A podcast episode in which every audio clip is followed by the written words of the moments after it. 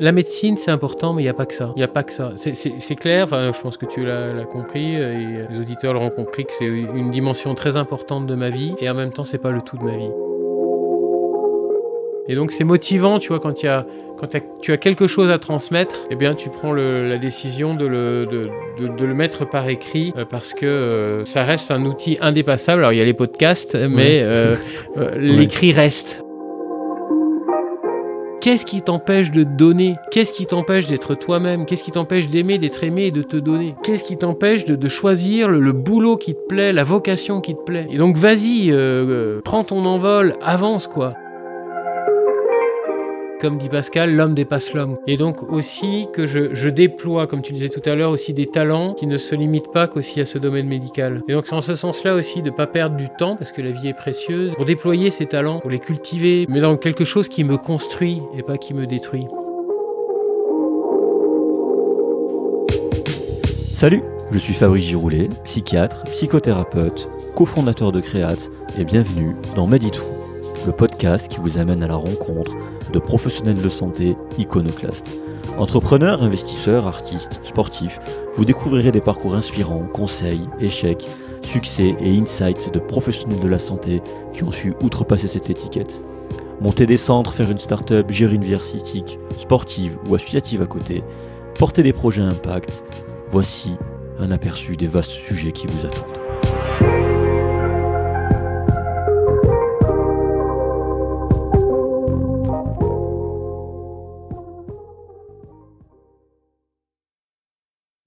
Et juste avant de commencer cet épisode, j'aimerais vous parler de notre sponsor NES Formation, N-E-S Formation. Alors c'est vraiment l'organisme de formation médicale continue chez qui vous devez aller. J'ai moi-même essayé et honnêtement, c'est la folie. C'est vraiment très très bien. Harry et ses équipes sont vraiment géniaux à l'écoute. Et les contenus proposés, vous verrez, sont extrêmement pertinents, variés, les intervenants experts dans leur domaine et extrêmement pédagogues. Et vous, verrez que NES Formation se responsabilise vachement sur la pédagogie, ce qui est très rare à voir de nos jours. Et moi, je vous le dis, hein, ça fait très très très plaisir de voir enfin un organisme cofondé par un soignant, donc Harry, hein, qui est médecin en l'occurrence, et c'est certainement aussi grâce à ça qu'ils ont du succès, avec des milliers de formations dispensées, et je pense que c'est parce que les besoins sont bien compris. Et autre point génial, c'est que NES Formation fait partie des organismes accrédités DPC, alors, euh, ce nom vous dit peut-être quelque chose, DPC, développement professionnel continu, ce qui ouvre en fait à la possibilité d'une prise en charge financière. Et NES Formation est aussi certifié Calliope. Alors Calliope, c'est un label qui a été créé par l'État pour les organismes de formation qui répondent à des critères de qualité stricts. Et puis, vous pouvez aussi voir les avis dithyrambiques sur Google Review et Trustpilot, et c'est vraiment, vraiment mérité. Alors voilà, hein, que vous soyez médecin, dentiste, infirmier, kinésithérapeute ou tout juste soignant, hein, et que vous voulez ou avez besoin de vous former. Alors j'ai d'ailleurs appris, entre parenthèses, que seuls 40% des professionnels de santé remplissent leur obligation de formation continue. C'est pas beaucoup. Donc allez sur NES Formation, N-E-S Formation toutattaché.fr. Dites-leur que vous venez de la part du podcast et euh, ils pourront vous proposer un petit quelque chose. Voilà, je vous en dis pas plus. Allez-y vraiment y jeter un œil, c'est vraiment génial. Et puis euh, maintenant, place à l'épisode.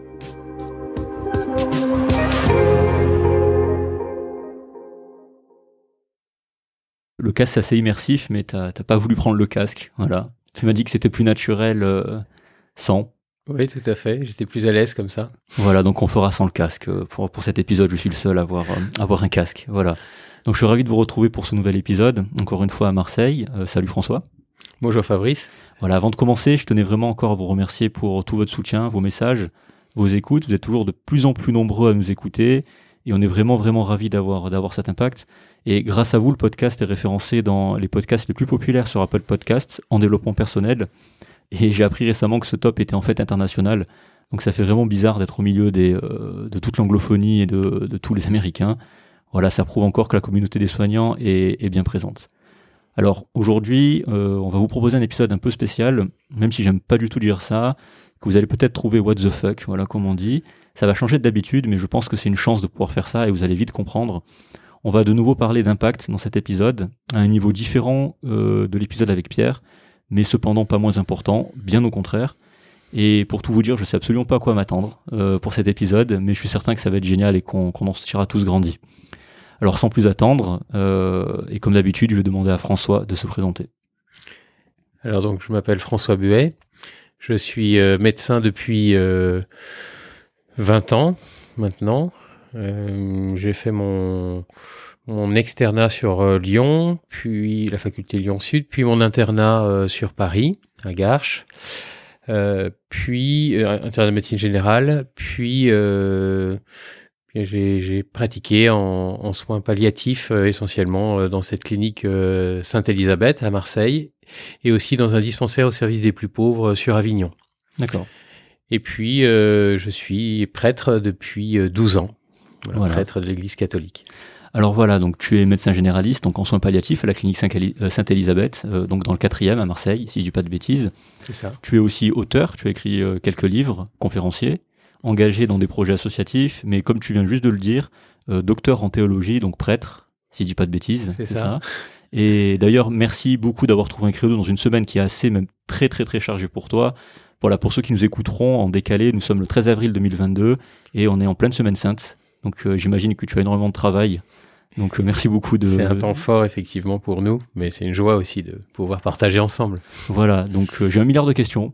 Je sais pas si on va pouvoir tout faire, mais on va essayer. On va essayer et on va parler, comme on a dit, d'impact, de ton parcours, de ta double activité, des patients, de livres, d'auteurs, de maisons d'édition, des soins palliatifs et d'une question que je voulais absolument aborder les soins palliatifs versus l'euthanasie slash suicide assisté et on va surtout parler de développement personnel, enfin on va essayer, mais je suis sûr qu'on va y arriver. Voilà, donc on va rentrer dans le vif du sujet, et euh, j'aimerais d'abord qu'on revienne brièvement, hein, ou pas, sur le parcours médical général, et pourquoi avoir choisi euh, médecine et euh, la médecine générale, et quel type d'étudiant tu étais? Ce que je dis souvent aux personnes auprès de qui j'interviens et les soignants, c'est que je pense qu'on ne devient pas soignant par hasard. Et donc dans mon histoire, c'est sûr que très tôt, je suis marqué par euh, ce mystère de, la maladie, puis aussi euh, de la mort, en ce sens où euh, ma sœur Laure décède trois jours après ma naissance, alors qu'elle n'a que 11 ans, d'une leucémie aiguë. D'accord. Et donc, effectivement, ça, ça a profondément marqué mon histoire familiale, ça a marqué mon histoire personnelle. et on est riche aussi de ces misères, je pense, d'une famille qui a sûrement eu du mal à se, à se reconstruire, aussi à vivre un chemin de résilience. Euh, mais en même temps aussi, euh, ça m'a permis de, comprendre euh, ce qui se vivait de l'intérieur. C'est peut-être pas pour rien d'ailleurs que je suis aujourd'hui médecin en soins palliatifs et puis aussi prêtre avec toutes les questions humaines et existentielles que cela suppose de, vivre ben, le drame pour une famille de perdre un enfant en bas âge. Mhm. D'accord. Et alors du coup, assez naturellement, euh, j'ai très tôt, hein, j'ai eu un appel à être euh, médecin. Euh, c'était en, troisième, voilà. c'est tôt, en troisième. Donc au collège, déjà, tu savais ce que tu voulais faire. C'est ça, voilà, passionné par tout ce qui était sciences de la vie et de la terre. À l'époque, ça s'appelait la biologie. Ouais. et voilà, à, me passionner à, à, reconstituer des squelettes de souris, à même faire des, des dissections de souris. Enfin, ça peut, pour d'autres, ça peut complètement les, les rebooter, les rebuter. Mais moi, euh, ça m'intéressait de voir ce qui se passait à l'intérieur euh, et, euh, et passionné par le fonctionnement de ce qu'on appelle la physiologie. Et jusqu'encore jusqu'à aujourd'hui, hein, je suis je suis passionné par le par le vivant et la beauté du vivant. Aussi. Et du coup, c'est très naturellement que je me suis orienté vers vers ces études médicales. Voilà. Euh, j'étais encore une fois passionné par euh, le fait que euh, notre, notre organisme ait une telle cohérence, une telle beauté. bien sûr, ça me renvoie du coup à, à celui qui l'a qui l'a pensé. Et voilà, quand, tout comme quand on voit une montre, on pense tout de suite que ben elle est le fruit d'une intelligence. Et bien quand on voit le, le perfectionnement d'un corps, d'un corps humain, on ne peut qu'être ébloui et se dire que c'est le fruit d'une intelligence supérieure que moi, dans la foi qui est la mienne, j'appelle Dieu. Et, pour moi, il n'y a jamais eu en tout cas d'incompatibilité aussi entre ma vie de, de foi et ma vie de médecin. Voilà. Euh, j'ai été vraiment euh, passionné par mes études de médecine, aussi bien d'externat que d'internat. Je crois avoir eu une belle formation aussi bien à Lyon qu'à Paris, mhm. euh, variée. et voilà, j'ai été jusqu'au bout de mon cursus, euh, même si euh, il y a eu tôt, pendant ses études de, de, de médecine, un appel aussi au sacerdoce. D'accord. Mais j'ai continué euh, jusqu'au bout euh, ces études passionnantes, Ouais. euh, même si c'était exigeant. Ouais. Et euh, je, je regrette pas parce que je pense que ce que je suis aujourd'hui, c'est c'est le fait d'avoir euh, d'avoir euh, été jusqu'au bout de, de cette, cette démarche avec une thèse qui était euh, déjà un peu originale. Hein. À l'époque, il disait euh, c'est la fonction sacerdo- le titre c'est la fonction sacerdotale du médecin et la fonction médicale du prêtre. D'accord. Voilà comment prêtre et médecin peuvent collaborer ensemble dans une euh, une prise en charge globale de la personne euh, Ah, physique, psychologique, sociale et spirituelle. C'est très intéressant parce que ça fait partie des questions du, euh, du podcast justement. Mais je vais de, de suite rebondir et directement sortir de la trame, enfin comme, comme d'habitude. Hein. C'est pas vrai, pas comme d'habitude, mais là on va sortir de la trame. Tu parlais justement de, de, de, de la science, de Dieu. Il y a un livre qui est sorti il y a pas longtemps. Mhm. Je sais pas si tu vois le auquel je fais référence parce que je me souviens plus du titre. C'est pas Dieu, la science, l'épreuve. Est-ce que c'est pas ça?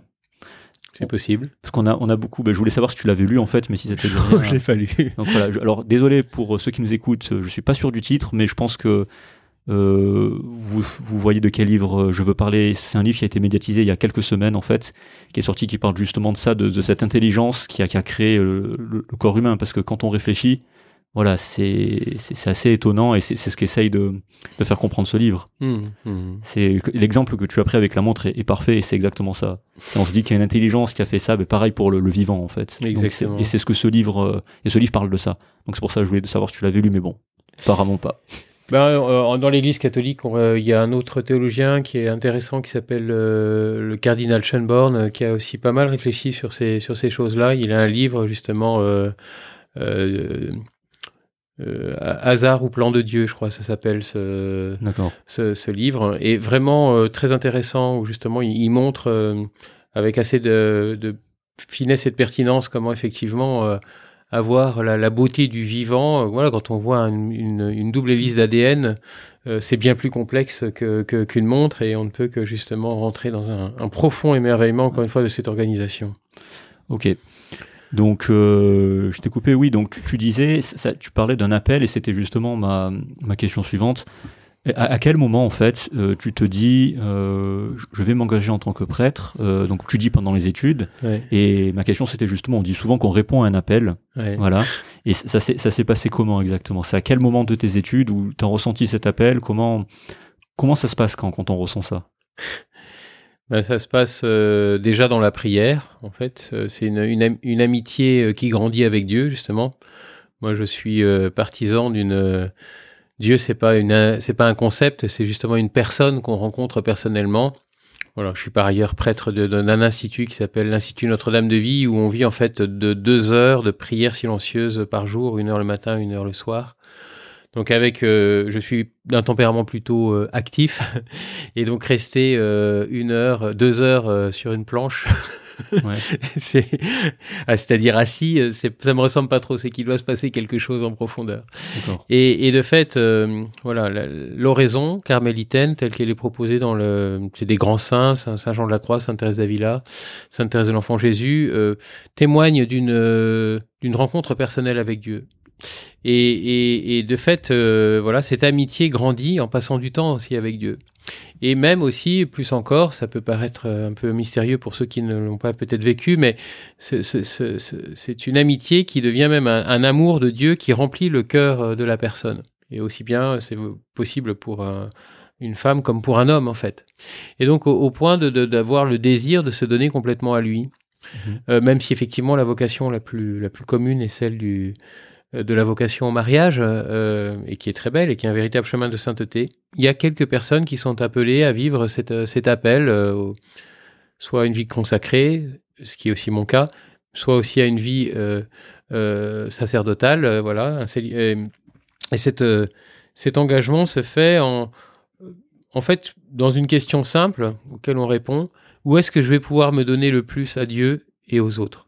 Pour certaines personnes, ce sera le mariage. Pour moi, c'était euh, la vocation sacerdotale et engagée euh, comme consacré dans cet institut euh, Notre-Dame de Vie, même si je suis aussi pleinement prêtre diocésain dans le diocèse de Marseille.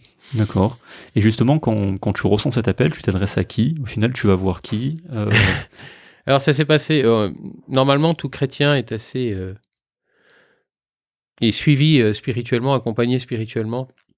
Et donc, on a un accompagnateur spirituel à qui on, on, rencontre assez régulièrement, si ce n'est de façon mensuelle, au moins de façon trimestrielle de, on pourrait dire, de ce que l'on ressent et de quel côté penche notre cœur, en fait. Voilà. Et moi, voilà, c'est vers la troisième, quatrième année. J'étais très heureux, encore une fois, dans mes études de médecine, mais j'ai senti que le, bon Dieu, les études, c'est important, le métier, c'est important, mais c'est pas le tout de notre vie. Et j'ai senti que le Seigneur m'appelait à quelque chose d'encore plus grand dans le, don de moi-même, à mhm. Dieu et aux autres. Et, ça s'est effectivement concrétisé par cette, euh, cet appel. Alors j'étais prêt à rentrer, même euh, à, mettre presque. Voilà, hein, parce que le sacrifice veut ça aussi, parfois, de, quand, euh, quand on est pris par le bon Dieu. J'étais prêt à sacrifier mes études de médecine arrêter dès la sixième année. Ah oui, mais, ouais, ouais, mais l'Église, dans sa sagesse, m'a dit bah non, c'est bien, va jusqu'au bout. Puis c'est de plus en plus comme ça d'ailleurs actuellement. Fais, fais ton cursus, ce que j'ai fait. Et puis beaucoup même m'avaient dit, eh ben, c'est comme un peintre, il apprend à peindre, mais s'il n'a pas peint, euh, il n'est pas vraiment peintre. quoi. Et donc euh, effectivement, faire cet internat, c'est aussi très, très constructif, très m'a construit humainement, spirituellement. C'était pas toujours très simple. Hein. C'est comme si quelqu'un qui veut se marier, qui a trois ans de, fiançailles, euh, c'est un peu long au bout d'un moment. Mais en même temps, je comprends mieux maintenant avec le recul ce que, ce que Dieu aussi attendait pour moi. Et voilà, qu'il y a voilà, là aussi, c'est a un projet d'amour de Dieu pour toute personne. Et je crois qu'il y avait ce, pour lui ce, ce souhait que je, je, sois en même temps médecin et prêtre et que je fasse aussi après par la suite, on en parlera sûrement, mais tout un travail aussi de, de distinguer ce qui est de l'ordre du psychologique et du spirituel aussi et, de comment, euh, comment euh, comprendre que dans une pluri-interdisciplinarité, euh, les besoins spirituels humains et spirituels religieux peuvent être pris en compte pour un, accompagnement de la personne qui soit euh, euh, ben, dans un chemin d'unification de la personne et qui soit le, le, le, le, le plus, le plus constructif pour elle et, le, euh, et aussi le plus apaisant. c'est encore très marrant. C'est une des questions justement du podcast. On, va vraiment en parler tout à l'heure. Mais tu disais, je rebondis sur ce que tu disais, on t'a laissé faire ton internat parce qu'avant c'était pas du tout monnaie courante. Les, les, les gens qui faisaient médecine, l'Église n'était pas assez pour qu'ils continuent la formation. Comment comment ça se passe? Il y a eu tous les cas de figure. Hein. Euh, après, moi, j'étais aussi ouvert à toutes les possibilités. J'étais prêt. Il y, en a. Euh, si, si j'avais vraiment dit non, non, c'est maintenant aussi. Ou, Bon, après, il y a aussi une certaine forme d'obéissance, bien sûr, hein, ce qui est proposé. Mais justement, euh, cette obéissance fait qu'on se trompe jamais quand on est, euh, quand on est, on fait confiance aussi à, ceux qui euh, bien discernent pour nous. On espère que voilà, justement, l'Esprit Saint leur inspire la bonne décision. Et je, crois vraiment, en vérité, que c'était ça. Puis, d'ailleurs, en fait ça m'a permis de découvrir l'institut dans lequel je suis rentré. Ces temps d'internat, voilà, au début, je pensais plutôt rentrer dans un, comme prêtre séminariste dans un diocèse, et finalement, je suis rentré à l'Institut Notre-Dame de Vie avec cette spécificité de, de, cette vie de prière, qui est vraiment très importante aussi pour moi, et donc de vivre action et contemplation bien unies, et euh, euh, pour finalement être incarné dans le diocèse de Marseille. D'accord. Aujourd'hui. Et tu as choisi l'internat de médecine générale pour, il y avait une raison particulière, tu voulais vraiment euh, être le médecin qui s'occupe de tout, entre guillemets, ou c'est un, un choix? Comment parce que par rapport à ton histoire, c'est très clair, je pense, euh, pourquoi tu as fait médecine, comme tu l'as dit, mais pourquoi spécifiquement la, médecine générale? Alors, euh, il y, a, aussi objectivement, euh, ça, reste la, filière, le, parcours le plus court en soi. donc moi, le temps quand même me pressait de, rentrer aussi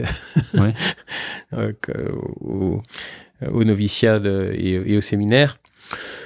Donc il y avait ce facteur-là, il y avait ce facteur aussi que euh, j'avais aussi euh, j'avais envie de, de, voir une médecine euh, variée, éclectique, et aussi j'avoue que euh, j'ai été quand même un peu un peu déçu d'une médecine hyper spécialisée et parfois technicienne.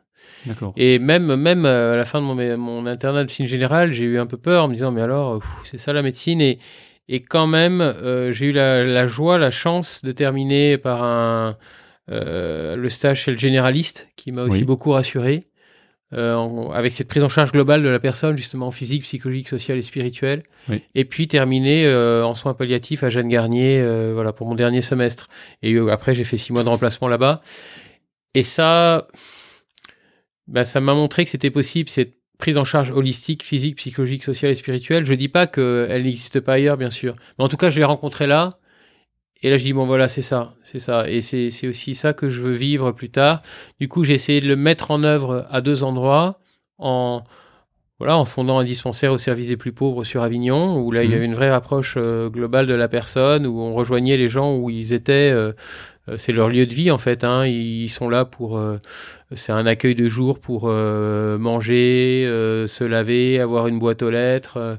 et, mais s'ils veulent aussi avoir accès aux soins avec notre point santé et euh, les soins palliatifs, où très tôt, en fait, euh, même entre mes deux années de noviciat, je suis venu ici, déjà, faire un, mois de remplacement. Mhm. Et euh, ça s'est très bien passé. C'était, c'est la même œuvre que, que, que Jeanne Gagné à Paris, en fait, les Dames, les Dames du Calvaire. Et et je suis venu euh, régulièrement faire une garde par mois. Euh, et mais pendant mes vacances de séminariste, au lieu d'être en paroisse, je venais ici. D'accord. Et euh, j'ai pu, j'ai eu la chance, j'ai eu la chance, voilà, de pouvoir continuer à exercer et de jamais interrompre mon exercice médical. D'accord. Ok. Tu parlais de justement de prise en charge spirituelle. Ouais. On joue encore sur ce que tu dis. C'est vrai que c'est pas des choses qu'on entend souvent. Tu parles, on parle de la prise en charge physique, psychologique. Mais spirituel, c'est quelque chose qu'on n'entend pas souvent. Est-ce que tu penses que, que, tout le monde est à, est à même de, de faire ça? Justement, cette prise en charge spirituelle, de répondre à ces besoins-là, aux besoins des gens. Tu parlais du médecin généraliste qui t'a fait voir ça. Mm. C'est, comment il faisait ça en fait? Comment euh, comment il arrivait justement à faire cette prise en charge vraiment holistique? Et à la fois spirituelle C'est vrai qu'on n'entend pas beaucoup ça. Euh. Ben, je pense que c'est, là où on rejoint une partie de ce que je partage dans mon livre, là, l'accompagnement spirituel de la personne en soins palliatifs, là aux éditions Nouvelle Cité où en fait je, je, distingue les besoins spirituels humains et les besoins spirituels religieux. Mhm. Et donc dans ces besoins spirituels euh, euh, humains, il y a le fait d'être considéré comme une personne euh, digne d'aimer et d'être aimé. Euh, le, le, besoin aussi d'être, euh, de trouver un sens à son existence, comme le dit Victor Frankl, et donc de faire tout un travail d'anamnèse aussi avec la personne. Mhm. Euh, donc c'est-à-dire de, de, de, voir son histoire de vie. Ah, super intéressant. Ouais. de le fait que cette, besoin, cette personne a besoin d'être aussi en vérité avec ce qu'elle vit et ce qu'elle a vécu, mais ce qu'elle vit aussi ici aujourd'hui. Et euh, quatrième besoin spirituel humain, c'est aussi d'être réconcilié avec soi-même avec les autres. Et ça, pour moi, il y a quelque chose d'assez universel qui euh, touche aussi bien les, croyants que les non-croyants.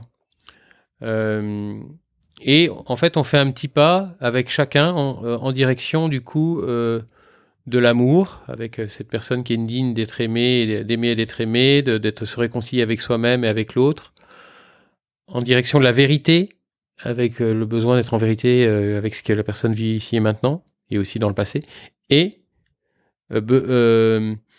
besoin aussi de faire, de, comprendre comment son histoire, il y a un caractère sacré, irrépétable, euh, voilà, trouver un sens à son existence et donc euh, en direction de la vie, un petit peu en direction de la vie, voilà. On essaye de faire un petit pas avec chacun en direction de l'amour, de la vérité et de la vie. Mhm. Après ça, ça peut aussi se, décliner euh, et se vivre d'une manière encore plus précise dans les besoins spirituels euh, religieux. Mhm. Voilà, quelles que soient d'ailleurs, encore une fois, les convictions des personnes. Hein. On n'est pas là pour couper la branche sur laquelle la personne s'assoit depuis des années. Mais euh, voilà, comment aussi, dans, ces trois dimensions d'amour, de vérité et de vie, il y a une. Euh, ça se déploie toujours en trois directions, avec soi-même, avec les autres et avec Dieu. Mhm. Et donc aussi, et donc ça, ça, se ça se décline en fait assez naturellement. Alors c'est vrai qu'on est dans une société de plus en plus sécularisée, qui a tendance à mettre un petit peu, euh, on va dire, euh, le, fait religieux de côté. Mais en fait, quand on voit euh, le, pourcentage de croyants même dans le monde, c'est il y a il y a 86% de croyants, 12% euh, d'agnostiques, c'est-à-dire les gens qui disent peut-être ben que oui, peut-être ben que non, je sais pas, je me prononce pas, et 3% d'athées. Il y a très peu d'athées finalement en fait, dans la proportion. Je, je, savais pas. c'est un chiffre que j'apprends. D'accord. oui, parce qu'on est dans une société où c'est plutôt inversé. On aurait peut-être 84% d'agnostiques, on va dire, et puis euh, 12% de croyants, et puis 3% euh, d'athées. Ou voilà. Les proportions est inversées. Et et en fait, c'est important de comprendre que le besoin spirituel religieux, c'est pas non plus euh, simplement une, une, sorte de, de doudou euh, qui rassure euh, la personne, mais en fait, c'est un besoin spirituel humain profondément ancré aussi, et qui naturel. Ce besoin spirituel humain débouche sur un besoin spirituel religieux aussi pour ceux qui le souhaitent, bien sûr. Hein. on n'est pas là pour aussi forcer la chose. C'est toujours le patient qui nous donne la boussole. Mmh. Mais donc du coup, c'est sans aucun prosélytisme, c'est simplement euh, être attentif à cette dimension de la personne qui est un véritable, comme une chaîne, un chaînon indispensable dans la prise en charge holistique, globale de la personne, physique, psychologique, sociale et spirituelle. Et ne pas la considérer, c'est prendre le risque de gommer toute une dimension euh, fondamentale de, de l'existence de la personne. Ouais. Et, et, donc, euh, bon, voilà, dans la clinique Sainte-Élisabeth, euh, c'est le, le, mot, le mot Dieu, par exemple, n'est pas un mot tabou. Ça fait partie, euh, voilà, j'ai envie de dire, de notre quotidien parce que ça fait partie du quotidien des personnes. Ouais. Euh, le, le, fait de, de, connaître la religion de la personne n'est pas aussi un, un sujet tabou. C'est normal. Enfin, c'est même, ça a même des conséquences très pratiques. voilà, s'il est musulman, ben, il va pas prendre de porc. donc, on va, on va arranger son, son plateau aussi d'une autre manière. voilà. Mais au-delà de ça aussi, c'est que il y a un moment aussi, on est on, est amené à creuser la place de celui qui sera le plus à même de, pouvoir l'aider sur cette dimension euh, spirituelle, religieuse, si c'est le cas. Et, donc, euh, de, de, si c'est un juif, de rencontrer un, rabbin, si c'est un, musulman, de rencontrer un, imam, si c'est un chrétien, un pasteur, ou, euh, un catholique, un, prêtre. Donc, ça ne veut pas dire qu'on fait tout, au contraire, hein, mais c'est que on, creuse la place de celui qui pourra euh, plus sera le plus à même d'aider la personne sur cette dimension spirituelle religieuse, spirituelle humaine et spirituelle religieuse. Ok, merci, c'est très intéressant en tout cas. J'ai appris des choses là, tu vois. J'ai appris beaucoup de choses et je pense que nos éditeurs, enfin nos auditeurs, nos auditeurs aussi ont, pu ont, pu apprendre des choses. mais je pense que tu as raison en fait. C'est euh, c'est comment dire, on n'y pense pas forcément, mais je pense qu'on le fait tous cette partie justement spirituelle dont tu parles, pas religieuse, mais justement euh, humaine, je pense que sans s'en rendre compte, euh, enfin, moi là, je me rends compte que je le faisais aussi, tu vois, par rapport à ce que tu as décrit, par rapport à comment tu vois les choses. Et je pense que ceux qui nous écoutent aussi, et c'est très intéressant de pouvoir mettre des mots justement pour un peu voir ce qu'on fait. Et là, je suis, bah, ouais, je suis très content justement qu'on ait pu aborder ça. Donc, euh... et alors, on est dans une société, et en médecine, il y a un peu ça hein, quand même, où les besoins spirituels humains, ok, mais les besoins spirituels euh, religieux, ça coince. Je crois qu'il faut qu'on ait la simplicité aussi d'aller jusque-là. Et, euh, et de, le, mot Dieu n'est pas, encore une fois, un sujet tabou. Voilà. Et qu'on ait la, la, simplicité de, de, de, faire comprendre que, de, comprendre que c'est, pour certaines personnes, c'est une part très importante de leur existence. Et ne mm. pas le, Il faut distinguer aussi laïcité et laïcisme. La laïcité, c'est permettre, en fait, justement, à, à chaque personne de pouvoir euh, avoir la liberté de, de, de son culte. Euh, et, euh, et, une liberté de conscience, c'est très important, la liberté de conscience. Et le laïcisme, hum, qui a tendance parfois à se développer euh, dans une sécularisation de plus en plus grande, ce serait d'empêcher cette expression de, de, de, de, la religion, du fait religieux. Et c'est pas juste en fait. En, en, tout cas en France, la, la République française s'appuie sur une laïcité et qui, qui permet aux croyants comme aux non-croyants justement, on est libre de croire ou de ne pas croire. Mais pour mmh. ceux qui croient, mais aussi, ils sont en droit de pouvoir aussi avoir cette liberté de culte et de leur permettre, et donc on puisse leur permettre, même dans le milieu hospitalier, de pouvoir le vivre. Ouais. je suis tout à fait d'accord avec toi sur ce point-là. Et justement, comment tu fais pour gérer euh, ton activité à la fois de médecin et à la fois de prêtre? Comment tu divises cette activité, du coup? Alors, euh, bon, ça a toujours été aussi euh, quelque chose à protéger. Hein. voilà, c'est une activité qui a, mon exercice de médecin a monté jusqu'à quatre demi-journées par semaine. Ok. Euh, là, voilà, j'ai été nommé récemment vicaire épiscopal sur le diocèse de Marseille, donc du coup, c'est revenu à trois demi-journées, et donc une demi-journée euh, là, le mardi après-midi, euh, et puis euh, la, la, journée entière le, le mercredi. Euh, je suis par ailleurs, et je suis dans une posture différente à ce moment-là, aumônier aussi sur cette structure de la clinique le euh, jeudi après-midi et le samedi après-midi. Je l'ai fait parce que l'aumônier, euh, personne ne pouvait le remplacer. Les, les, ouvriers sont peu nombreux et donc euh, voilà, je pouvais pas laisser ces brebis sans pasteur. Mais donc je distingue les postures et les moments. Je m'occupe de 11 patients comme médecin en soins palliatifs. Euh, en revanche, je, j'ai, j'ai, je m'occupe de 72 autres patients euh, comme aumônier. Ouais. Euh, et puis voilà, ceux dont je m'occupe comme médecin, bah, j'essaie de faire en sorte qu'ils soient vus par éventuellement un autre prêtre. Mais en fait, l'expérience montre que ça, en fin de vie en particulier, ça dérange pas trop Oui. que le, le- le- le médecin soit en même temps prêtre. En fait, c'est l'occasion de, de questions euh, justement un peu existentielles qu'ils n'avaient pas encore posées, euh, voilà, entre autres sur la question de la mort. Ou- Mais euh, donc euh, cet exercice euh, se, fait de façon assez simple. Quand je suis à un endroit, je suis pas à un autre. Du coup aussi, mon exercice aussi de, prêtre est quand même aussi prépondérant, bien sûr, avec un temps en paroisse le week-end aussi, avec de l'accompagnement spirituel, mais aussi bien sûr les messes, de- en paroisse. Euh, Il y a aussi euh, un lieu important où je m'investis. euh, c'est à Notre-Dame de la Garde, un lieu de de- d'écoute, de, consolation et de libération intérieure. Voilà, c'est aussi des, des, de- des demi euh, matinées le, mardi et le jeudi, où je reçois à peu près trois personnes par matinée. Et puis aussi, ben voilà, j'aide j'aide aussi notre notre archevêque dans ses, ses missions.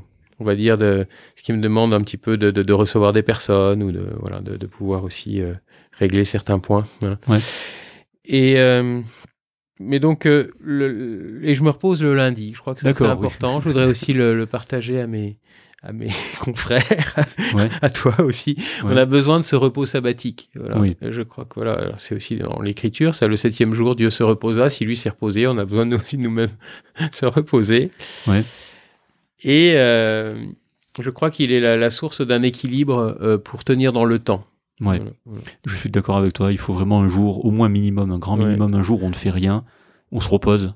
Voilà. Voilà. Deux tours d'horloge, euh, voilà. C'est ça. Je pense 24 que c'est-. Mm. c'est c'est super important. Au, au- au début, c'est vrai que, enfin, c'est vrai que ça c'est assez récent. euh, Ce que tu dis de vraiment prendre un jour où on coupe tout. Ouais. Moi, je l'expérimente depuis pas très longtemps au final, et c'est vrai que ça fait du bien et que c'est nécessaire. Et euh, en tout cas, j'en ressors mieux que d'enchaîner tout le temps. C'est pas sain au bout d'un moment. Et de toute manière, par mon exercice, tu sais, en, en psychiatrie. On voit beaucoup euh, d'épuisement professionnel chez, euh, bah, chez les chefs d'entreprise. Ouais. Ça s'arrête jamais. En fait, c'est 7 jours sur 7 vraiment. Ouais. Et c'est pas tenable dans le long terme. L'expérience que j'en ai de, de ces patients-là, c'est que c'est pas possible. Au bout d'un moment, ça craque et après, ça a des conséquences totalement majeures sur leur vie personnelle, sur leur vie familiale. Et c'est vrai que c'est- ainsi un message à retenir de cet épisode. Comme dit François, reposez-vous, prenez vraiment euh, au moins un jour pour tout couper. Et puis, euh, puis vous en serez, vous en serez, que mieux. Voilà. Même, hein, en soi, il y a même d'autres euh, moments de repos pour moi. Je parlais tout à l'heure de du temps de prière, de- d'avoir deux fois une heure où euh, il y a un simple regard orienté vers Dieu pendant deux fois une heure. Ça apaise les facultés, en fait, aussi. Ça permet euh, à l'imagination, à l'intelligence de, de se mettre sur pause. Voilà. Mhm. Euh, voilà, dans des, dans des états, euh, j'ai envie de dire, modifiés de conscience bien plus profonds qu'on peut obtenir, je pense, par euh, l'hypnose. C'est Dieu qui nous met dans cet état-là et, qui nous, qui nous apaise profondément, euh, qui fait que dans la journée, du coup, il y a deux plages où on se pose.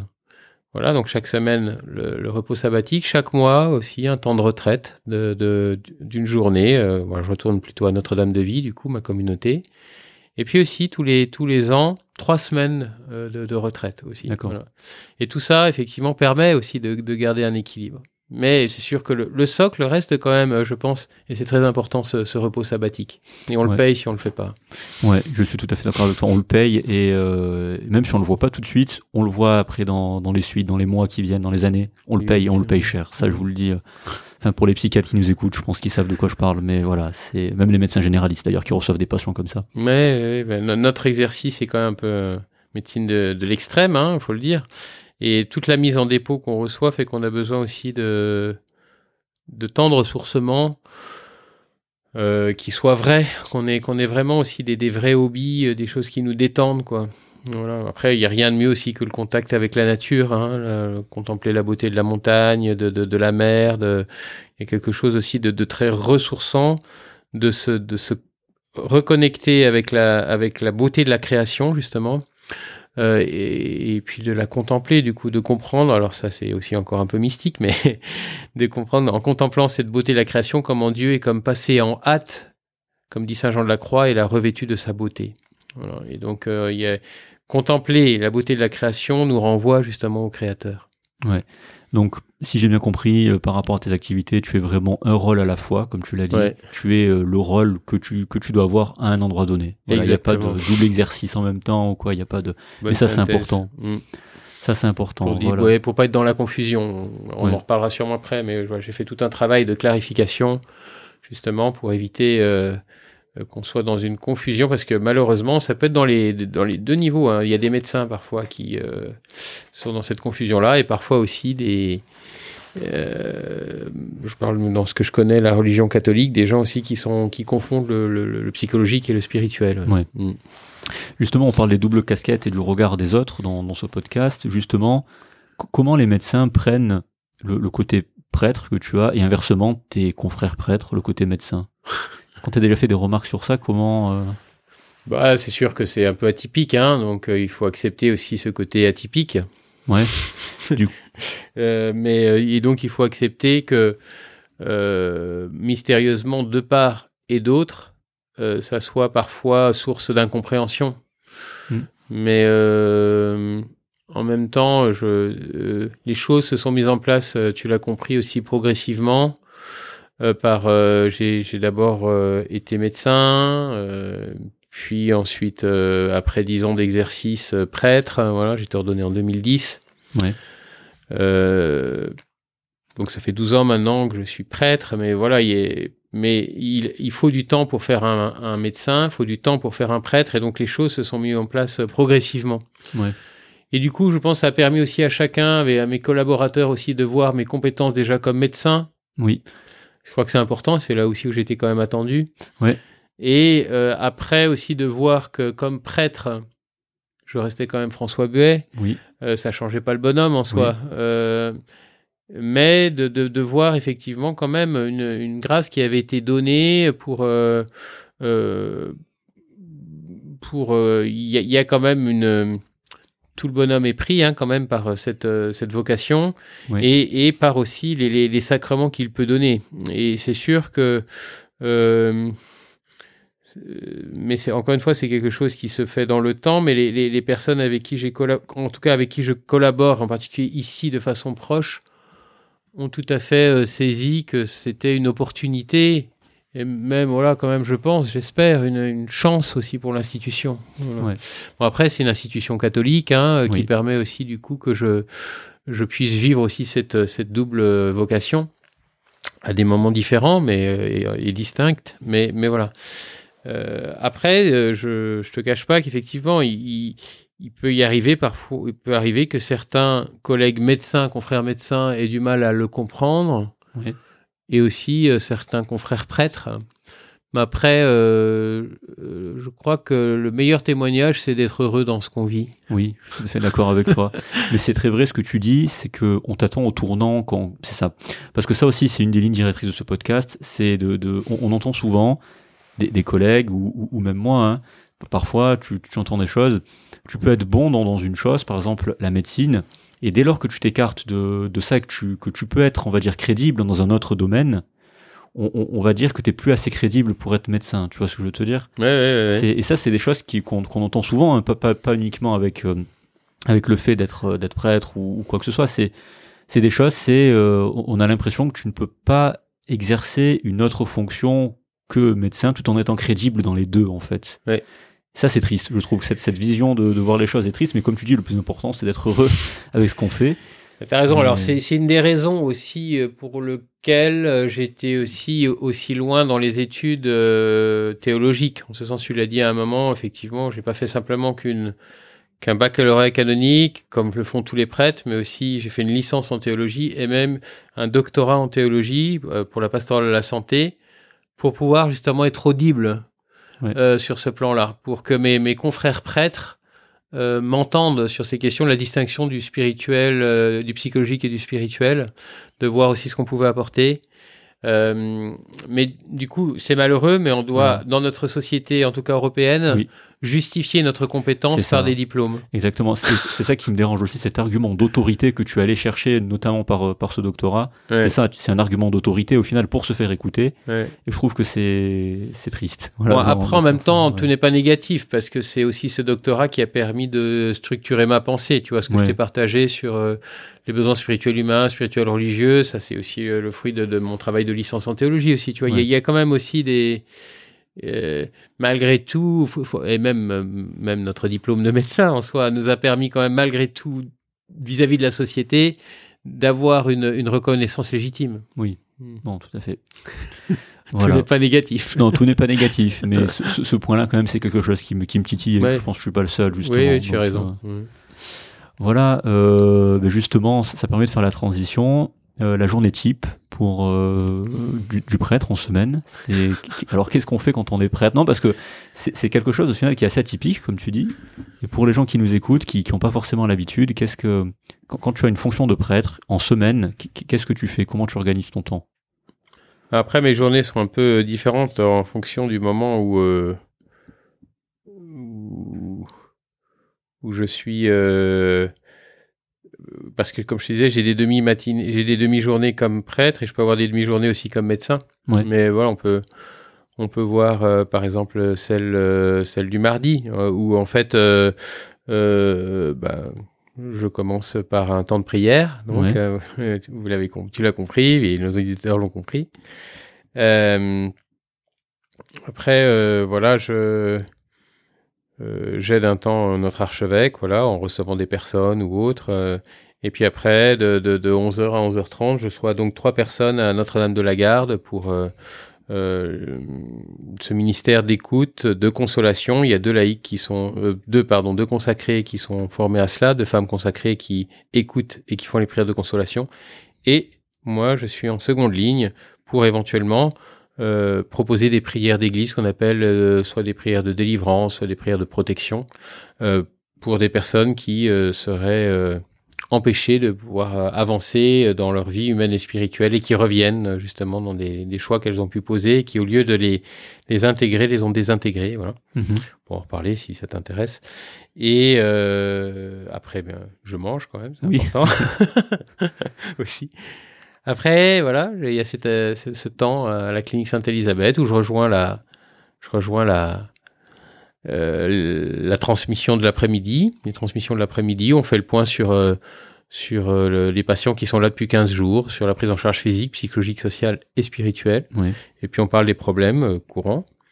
Puis euh, euh, la- l'après-midi se passe, voilà, j'ai fait mon boulot de médecin. Et Le, le, le, le soir, je célèbre la messe à 18h45, parce que comme prêtre, on est tenu de Oui. célébrer la messe. Puis, euh, ça peut arriver que j'ai encore aussi un entretien spirituel euh, d'une personne qui souhaite me rencontrer, mais du coup, dans un contexte extérieur à la clinique Mhm. dans un accompagnant spirituel, ça peut arriver, ou euh, be- besoin d'un questionnement, poser des questions à un prêtre. Le repas du soir, et puis après, voilà, ce temps du, du de, je suis plutôt du soir, moi, et donc euh, voilà, j'aime bien aussi terminer par le, le temps d'oraison, le temps de prière à nouveau. euh, voilà. D'accord. Et quand il y a la journée de médecin, hein, eh ben, c'est assez simple, du coup, c'est, c'est, on commence par euh, l'oraison encore, la prière, puis euh, le temps de travail, le matin à 9h, les transmissions. à midi 40, souvent il y a une entrée que je vois. À midi 45, euh, je célèbre la messe ici même, euh, Mhm. dans la chapelle que je te montrerai. Ouais, volontiers. ouais. Et puis euh, après, euh, reprend la journée avec, euh, comme je le décrivais, mais euh, sauf que voilà, là en gros la, la journée se termine à peu près vers vers 18h30, 19h, voilà. D'accord.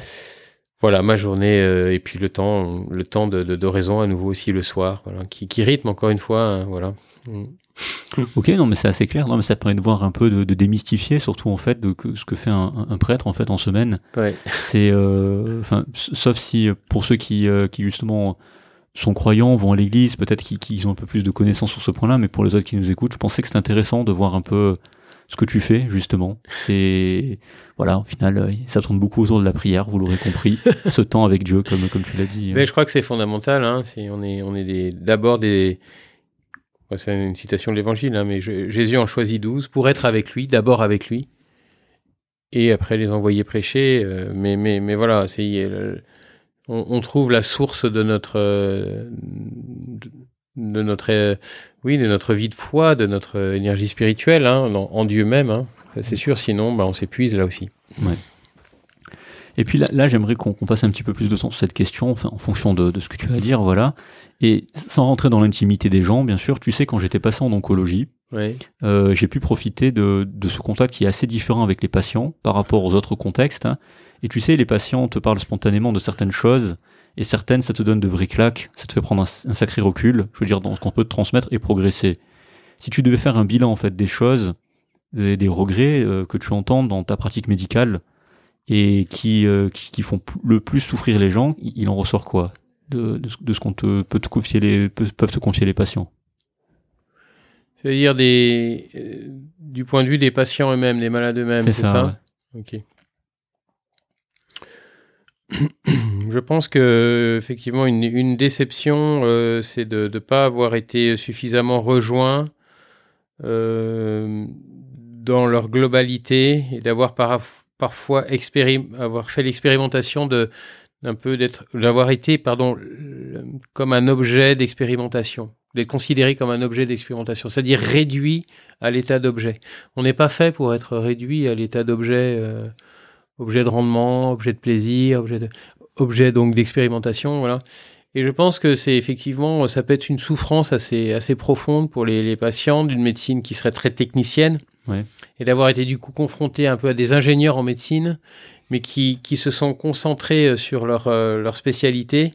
Mais en fait, on soigne pas que des organes, on soigne une personne, justement.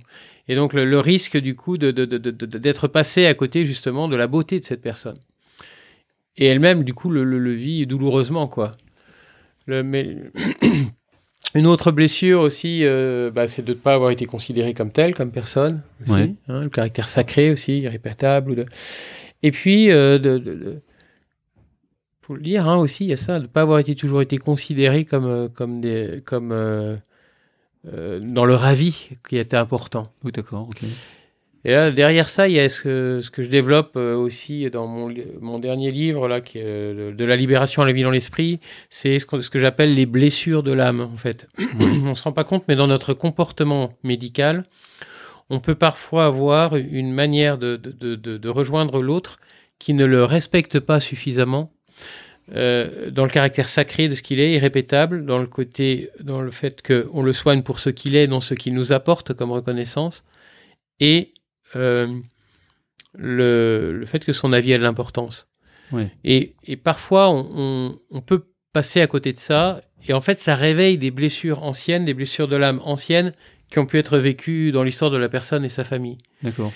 Alors qu'il pourrait y avoir quelque chose de résilient, justement, si nous, nous sommes, euh, comme soignants, très attentifs au caractère euh, sacré, irrépétable de la personne. C'est une personne que j'ai en face de moi et pas qu'un organe. Si je la soigne pour ce qu'elle est, non ce qu'elle fait, et son avis est pour moi de l'importance. Et il peut y avoir quelque chose de, profondément qui, reconstruit la personne si, je suis dans cette attitude-là, mais aussi qui peut être malheureusement destructeur si je suis dans une autre euh, posture. Mhm. D'accord. Au niveau plus personnel, est-ce que tu as des gens qui regrettent justement de ne pas avoir fait euh, la paix avec les gens de, de leur famille ou de ne pas avoir fait certaines choses ou d'avoir été méchant Est-ce est-ce que tu as des gens qui te confient ça? Parce que moi, moi, ça a été le cas, hein, en fait, c'est pour ça que je te dis ça en oncologie. Ah bah, on rejoint euh, quand même ce que je te disais tout à l'heure, c'est qu'on est avec chaque personne en soins palliatifs, on fait un petit pas en direction de l'amour, de la vérité et de la vie. Ouais.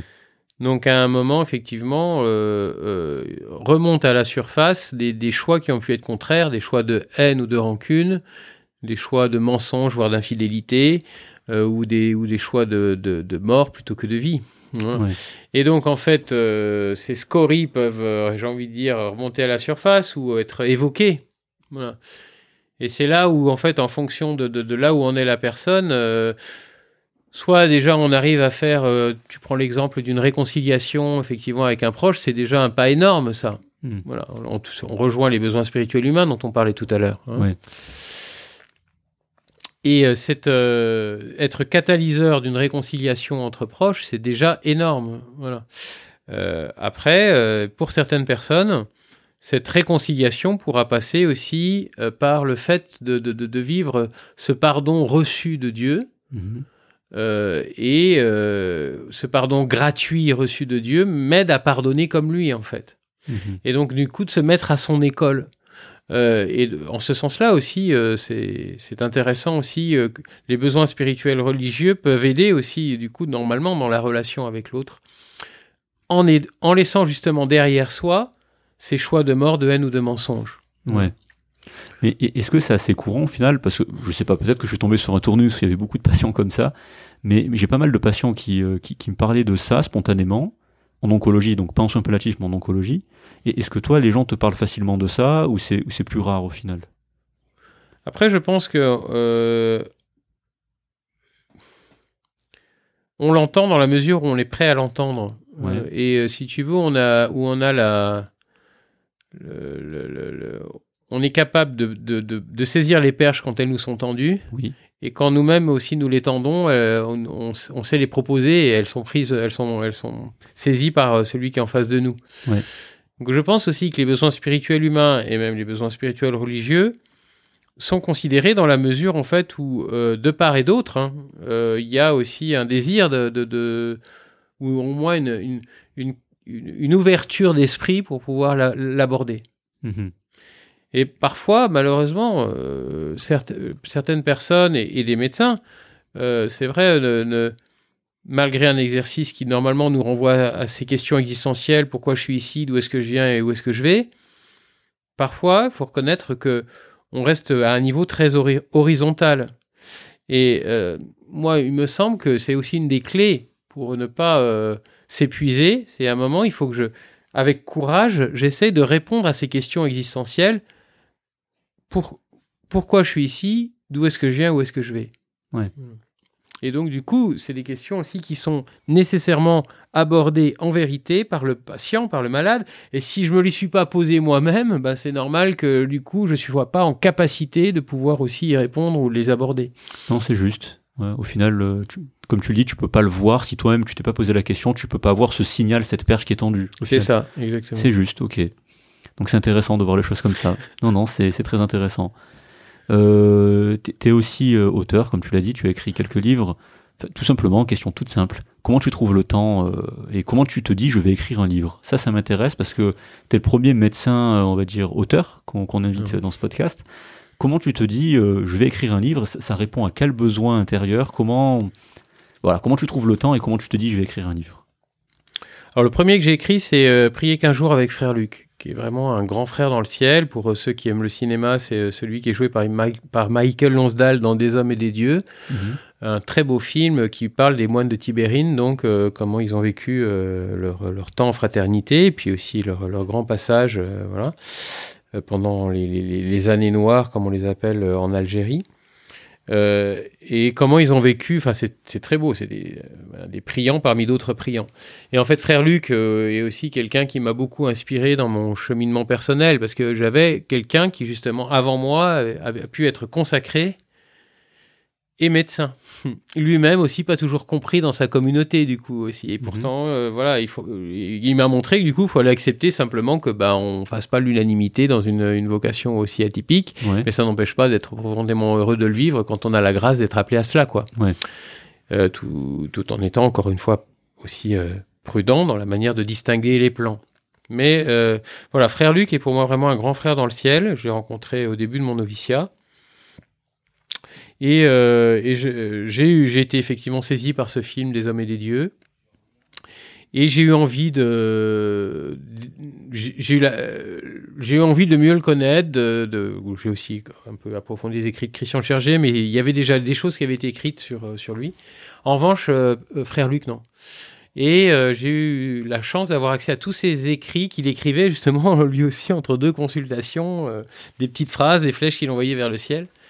Et c'est vraiment un, un livre très très simple, très très beau honnêtement, je crois, parce que parce que je dis ça parce que c'est surtout lui que j'essaye de faire parler par ses citations. Et ça m'a donné confiance en moi. Du coup, j'ai c'est un petit opuscule hein, d'une centaine de pages en me disant bah comme quoi c'est possible quoi, Ouais. c'est possible. Je Ça, crois- c'est- je, ouais. je- je te coupe parce que ça c'est très intéressant. C'est tu t'es dit comme quoi c'est possible. Voilà. euh, je, l'ai fait et c'est possible. Et ça, c'est ça aussi, ça fait partie aussi d'un début du podcast, c'est que tu t'es pas mis de barrière en fait. C'est ça, et puis je crois après, euh, je crois que ça, nous rejoint chacun et chacune, euh, comme confrères et consoeurs, c'est-à-dire que on est habitué en même temps, nous, à, faire euh, d'autres choses. depuis le début, on, on est, on est étudiant en médecine, mais en même temps, on fait des stages euh, comme externe, ou, euh, et en même temps, on fait pas que ça, on a une vie associative le plus souvent. Ou, euh, donc, je, euh, on, a, on a écrit notre thèse pendant l'internat, alors qu'on était à temps plein aussi. donc, on est tous un peu des auteurs, j'ai envie de dire Oui. avec la thèse qu'on a écrite un jour. Et donc, il y a- il y, a un moment, simplement, bah, on, a, on apprend justement à être multitâche. simplement, on- quand on est à un endroit, on n'est pas ailleurs, c'est tout. Mais, mais sinon, euh, euh, c'est. euh, après, il y a, y, a, y, a, y a aussi une expérience très belle qui est vécue. J'ai eu cette chance-là quand même avec Frère Lu- Frère Luc. C'est un livre qui s'est qui s'est pas mal vendu. Hein, euh, voilà, maintenant, je pense. euh, ça peut paraître pas grand-chose, mais on est à, je pense, plus de 3000 exemplaires maintenant, mais pour, la, pour le, le registre Oui, religieux, pour le registre jeu, c'est beaucoup. c'est oui. beaucoup, voilà. Et Il y a même sûrement encore un peu plus même. Euh, mais donc quelque chose qui s'est bien vendu et donc du coup aussi euh, c'est beau de voir que des, des personnes qu'on n'a jamais rencontrées euh, nous connaissent pas connaissent notre pensée par ce bouquin. Ouais. Et alors ça euh, c'est c'est bluffant quoi et qui nous remercie ou qui nous et donc là je me suis dit ah, ah, ça vaut peut-être la peine de, de transmettre aussi l'expérience que, que j'ai en soins palliatifs et qu'on vit ici à Sainte-Élisabeth. Ouais.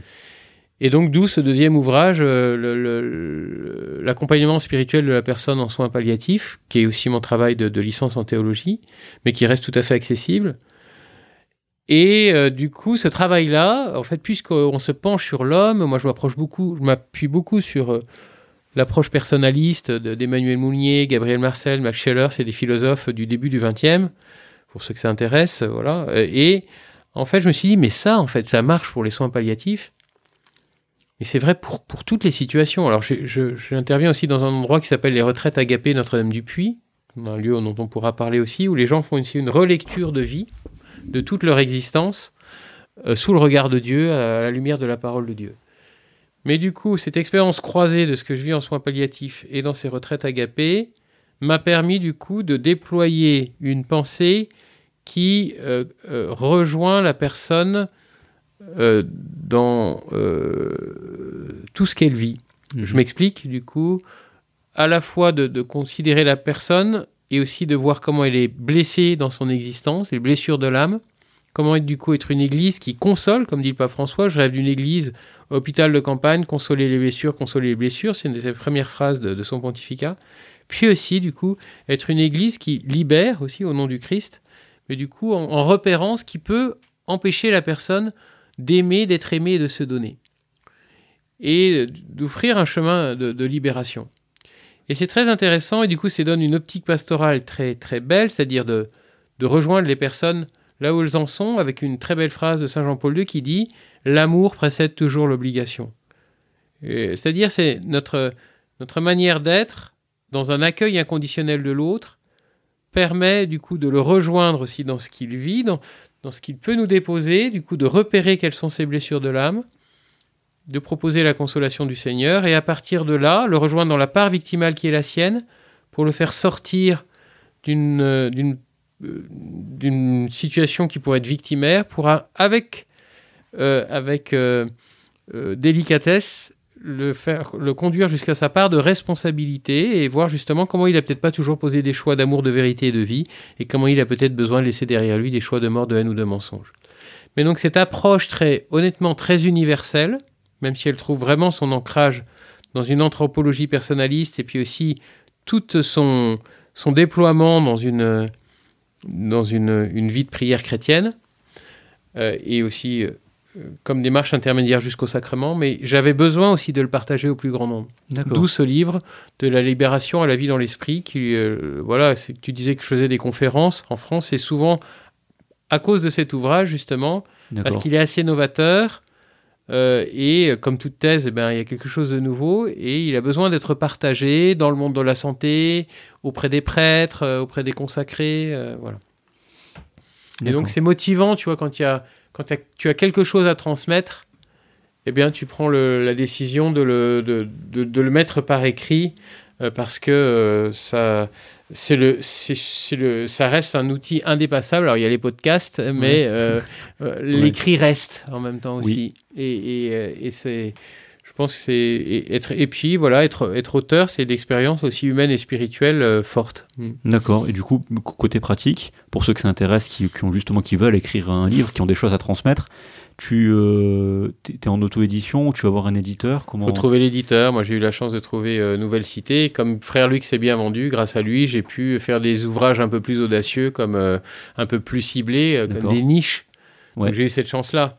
Mais j'avoue que si j'avais pas eu Frère Luc, peut-être ça aurait été plus dur d'éditer les, les deux suivants. Ouais. Il faut, il faut au début, donc du coup, faire un bouquin, euh, j'ai envie de dire, qui, qui, qui puisse euh, rejoindre le plus grand nombre, parce que l'éditeur, il a besoin d'un Oui. minimum de rendement. Hein. Oui. Et, et, et s'il voit que ça marche, alors il, te fait confiance pour la suite. D'accord, donc c'est vraiment basé sur oui le, le premier livre, ensuite la confiance de ce que tu peux, ce que tu peux lui apporter aussi du coup euh, Ouais, exactement. en termes de vente. le ouais.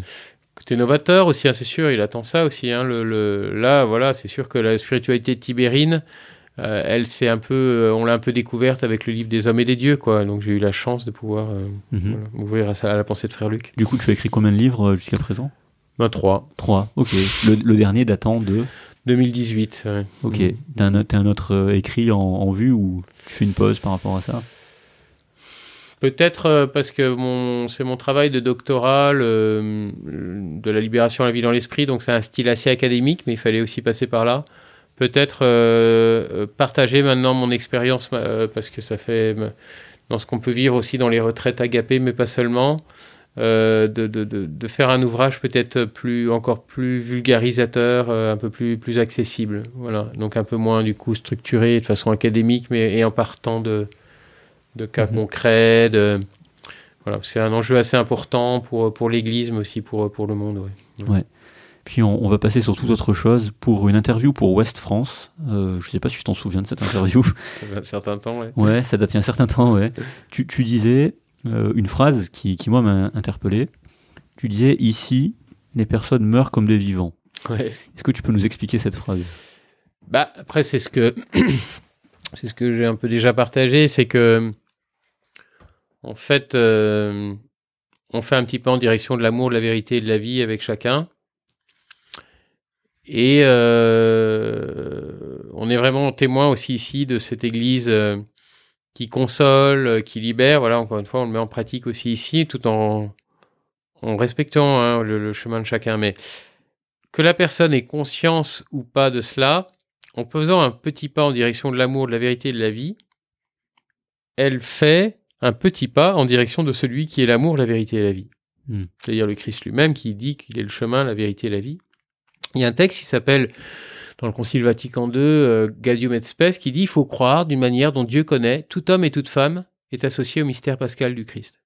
Donc c'est-à-dire que, que la personne en ait conscience ou pas, c'est ce qu'on va un petit peu contempler euh, pendant ce, ce tridium pascal, là, euh, Jésus se donne sur la croix, il n'a pas fait de théorie sur la souffrance, il l'a traversé avec nous, que la personne en ait conscience ou pas, elle vit quelque chose du grand passage que le Christ a vécu de la mort à la vie, en fait.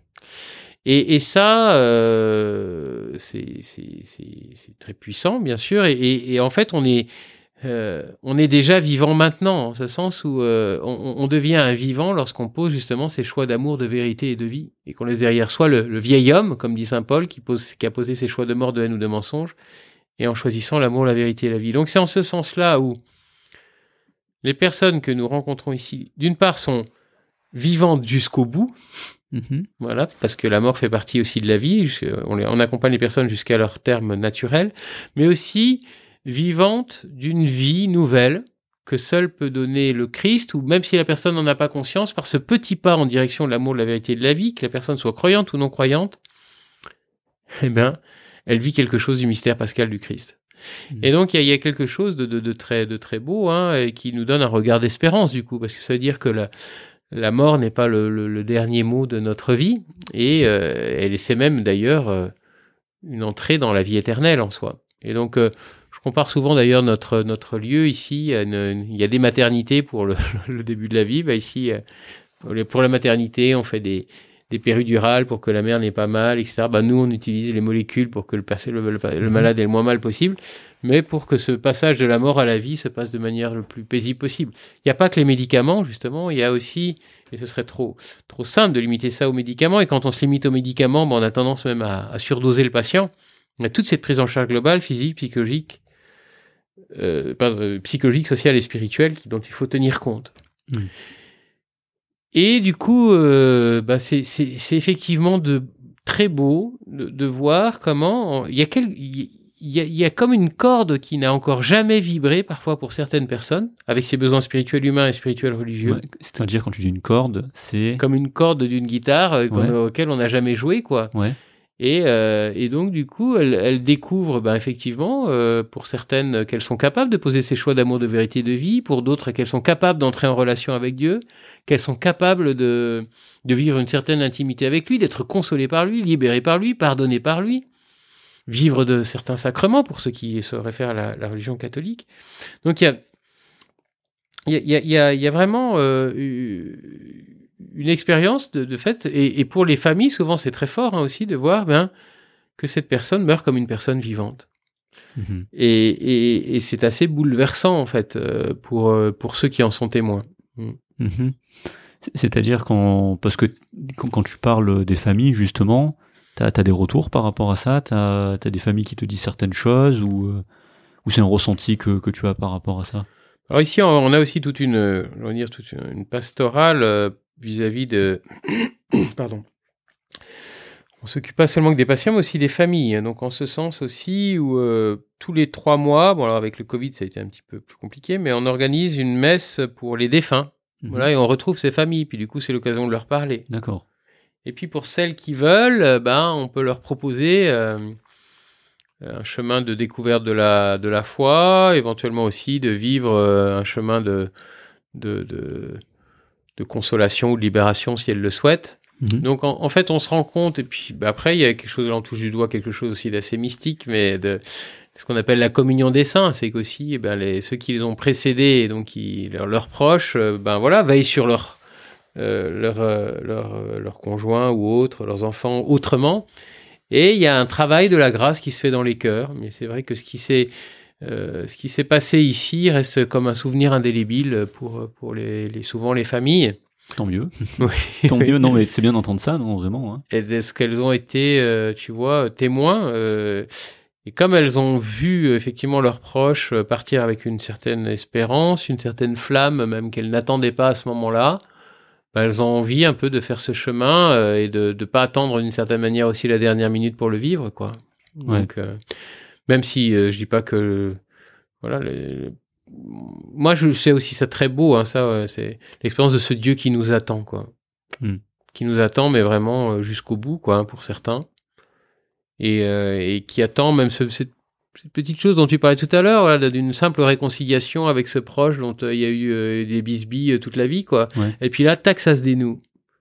Ben faut reconnaître que c'est alors ça c'est propre aussi aux soins palliatifs et en même temps ça euh, le temps est court et en même temps ça va très vite et on a le temps de il y a, le temps de se passer énormément de choses en particulier sur le plan humain et spirituel. Ouais. Mais je pensais que c'était plus fréquent que ça. Quand, tu parles justement de ce petit pas de réconciliation, j'ai l'impression que c'est euh, difficile pour certains et tu dis que c'est déjà énorme. Ça, je, suis d'accord avec toi. Tu vois, j'avais l'impression que c'était plus fréquent. Alors peut-être que j'ai une expérience biaisée dans, dans mon tournus, mais euh, si, si, non, ouais. c'est fréquent, c'est fréquent. Après, euh, n'idéalisons pas trop en ce sens où ça peut arriver malheureusement qu'il y en a qui, ouais. qui, qui restent malheureusement encore parfois euh, avec un, un, tour de clé dans leur cœur. Hein, ça peut arriver. Ouais. bon.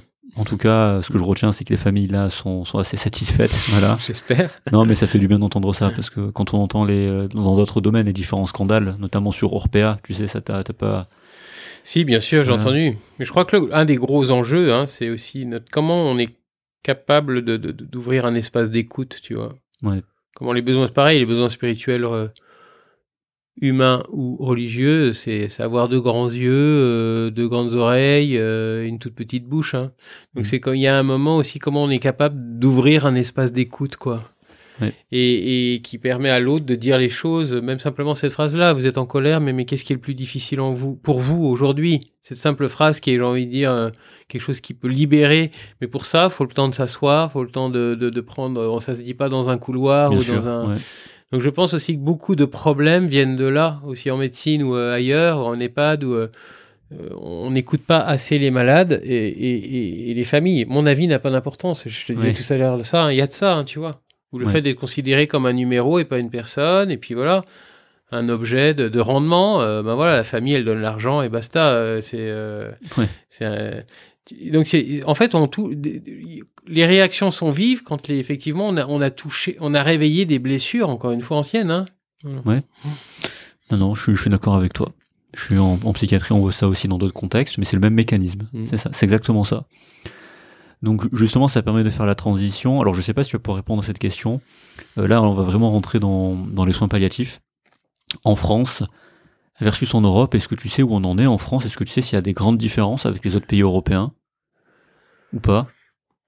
Bah, tu es en Suisse, hein, donc euh, tu sais qu'il y a des différences entre la France et la Suisse, par exemple. Je veux dire, Donc, euh, est-ce qu'il y a des choses qui sont faites ailleurs dont tu as la connaissance qui sont pas faites en France et qu'il faudrait peut-être euh, importer? Ou au contraire des choses qu'on fait en France et qui se font pas ailleurs et qui sont bien justement? Bah, Je pense que même que ce qu'on peut rendre hommage quand même en France, c'est quand même tout le mouvement des soins palliatifs qui a existé et qui est vraiment cette prise en charge physique, psychologique, sociale et spirituelle. Voilà, euh, je pense que tu comprendras aussi que bah, on essaie de tenir une ligne de crête ici qui est ni euh, ni obstination déraisonnable ni euthanasie. Mhm. Euh, voilà, parce qu'encore une fois, on considère que le, voilà, la juste réponse, c'est cette prise en charge globale de la personne, physique, psychologique, sociale et spirituelle, et dans une, dans une, voilà, accompagner la personne jusqu'au bout, c'est-à-dire jusqu'à jusqu'à son décès, jusqu'à ce terme naturel, quoi. Mhm. Mais donc nous, nous pensons vraiment que c'est la solution, euh, et que malheureusement, on a on a mis trop de temps à développer les soins palliatifs. Euh, voilà. Là, on va inaugurer justement cette, euh, ce troisième étage où tu te trouves, mais on a, on a attendu euh, dix ans avant de l'avoir, il faut le dire les choses comme elles sont. Et euh, bon, alors on avait quand même par ailleurs des, des, des lits en soins palliatifs, de, de, on, avait 22, on avait 22 lits déjà, mais là maintenant on en a 37, mais bon, qu'est-ce que c'est pour Marseille, d'une ville d'un million d'habitants? Euh, mais donc, alors on n'est pas les seuls quand même, mais mais voilà, on est quand même sur Marseille, euh, la plus grande unité de, de, soins palliatifs fixe, quoi. Et, et, en même temps, d'une certaine manière, c'est que 37 lits. Oui, c'est vrai, ça fait pas, pas non plus énorme. Hein, voilà. Mais euh, bon, alors il y a aussi Saint-Joseph, il y a aussi d'autres lieux. Hein, euh, il y a des lits identifiés soins palliatifs, mais parfois ils sont pas aussi toujours. Euh, euh, voilà, c'est parfois ils sont plus utilisés comme des lits de chimiothérapie que des lits de soins palliatifs. Bon, ça c'est un autre débat. Ouais. Mais je crois qu'en France, voilà, il faudrait développer cette culture palliative encore. Elle existe, il faudrait la développer encore plus. D'accord. Et, euh, et, justement, quand souvent le débat sur l'euthanasie apparaît, c'est que malheureusement, je pense qu'on est, on on n'est pas, on n'a pas été assez loin sur la proposition palliative, en fait. Ouais. Mais justement, ça, ça, ça, permet de faire la transition avec la question suivante. C'est exactement ça. Le, débat justement entre soins palliatifs slash euthanasie mmh. slash suicide assisté. Mmh. Je, pense qu'on en est où? Tu disais qu'on va pas assez dans, dans le fond, dans le soin palliatif, parce que tu sais qu'en Suisse, on a une association, peut-être que tu sais, qui s'appelle Exit, Mm. je sais pas si ça te parle, qui, je cite, euh, donne le droit de mourir dans la dignité.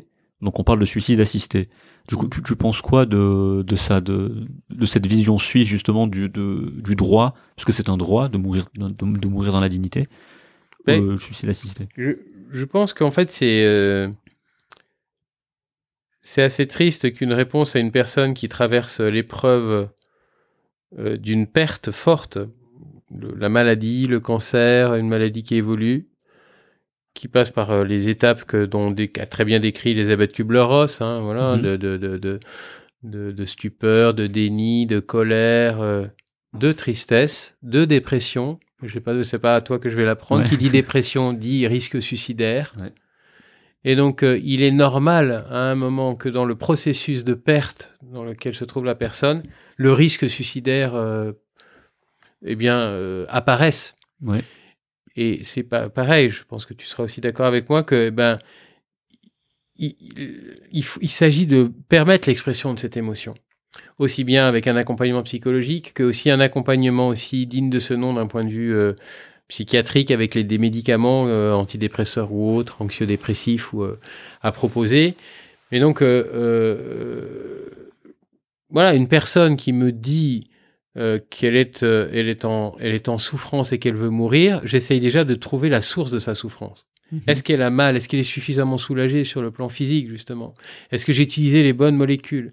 Est-ce que d'un point de vue psychologique, justement, elle, euh, elle, est, elle, est, suffisamment bien accompagnée? Est-ce que tout a été mis, essayé dans les thérapeutiques aussi? Soins palliatifs, ça vient. Il y a le mot pallium, et il faut, faudrait pas penser que c'est il y a des émotions qui remontent et je mets une sorte de couvercle comme on met sur une cocotte minute et on empêche toute expression des émotions. Non, au contraire, faut que ça sorte faut que ça sorte. Et la personne a le droit d'être en colère, elle a le droit d'être triste, elle a le droit de pleurer.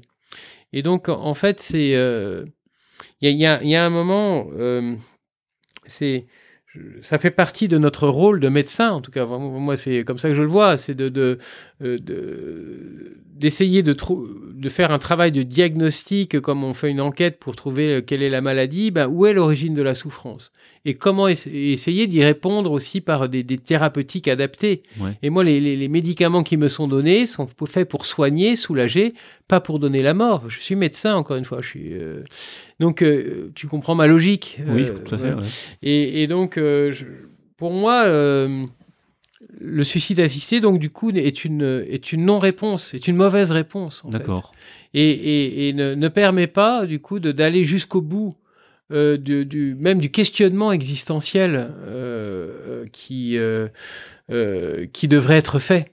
Mhm. Et, euh, et je, je, voilà, je, je, je, suis même inquiet si, si cette, ce type de pratique se répandait en Europe parce que ça, ça couperait l'herbe sous le pied de, de, de, de, services comme le nôtre de soins palliatifs et ce serait dommage parce que ça ne permettrait pas justement à des personnes de pouvoir aller euh, jusqu'au bout de, de, cette prise en charge holistique, physique, psychologique, sociale et spirituelle et puis aussi de ce qu'on disait de ces, ces, cordes qui n'ont jamais vibré et qui, qui ne demandent qu'à vibrer et, mmh.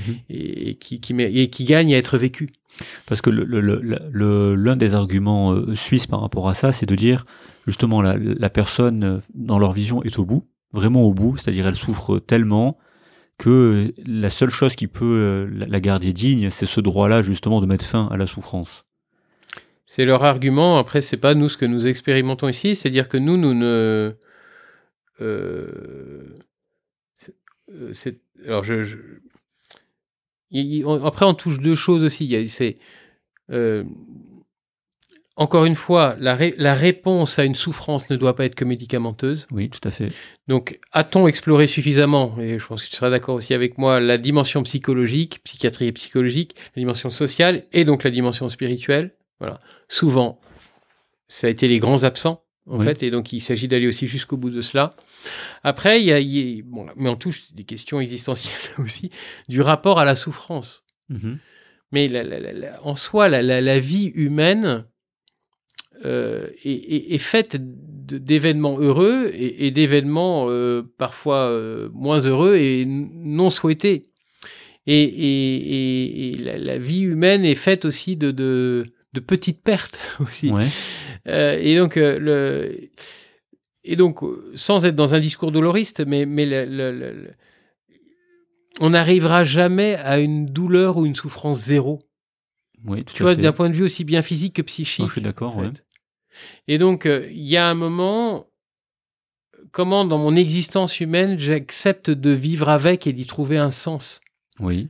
Voilà. Ouais. Et, et, et, et, pour moi, c'est pas la, la, la, suppression de cette existence qui, mmh qui, fait, qui permet de trouver un sens. Au contraire, c'est un non-sens. Ouais. En fait.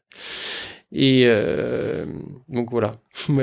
c'est un échec au final. euh. Bah, au, fi au, final, ouais. effectivement, et puis no man, no man is in Island, hein, c'est-à-dire que là on, euh, on retrouve la question de l'éthique de communion, c'est-à-dire que personne n'est une, per une, une, personne comme une île déserte, si tu veux. C'est-à-dire on est tous en relation les uns avec les autres. Vrai, et donc, ouais. en fait, une personne qui pose un choix comme celui-ci,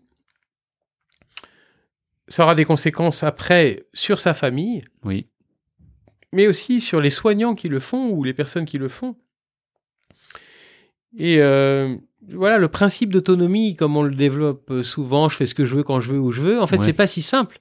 Mhm. C'est-à-dire que la décision que je prends, qui, et qui peut être celle de me désintégrer, mais peut désintégrer ceux qui sont autour de moi, ma famille et, aussi les soignants. C'est pour ça que dans une éthique de communion, et c'est souvent aussi cet argument que je peux donner, où, et j'en vais, nous allons même parfois jusqu'à demander pardon de ne pas le faire, mais, mais, parce que en conscience, on peut pas le faire aussi, et parce que aussi si moi je veux continuer à exercer euh, dans 10 ans, 20 ans, ou, euh, et, et comme je l'ai fait jusqu'à présent, euh, j'ai besoin d'être en cohérence avec moi-même et, et, et, et de pas faire des actes, un choix de mort qui me désintégrerait aussi.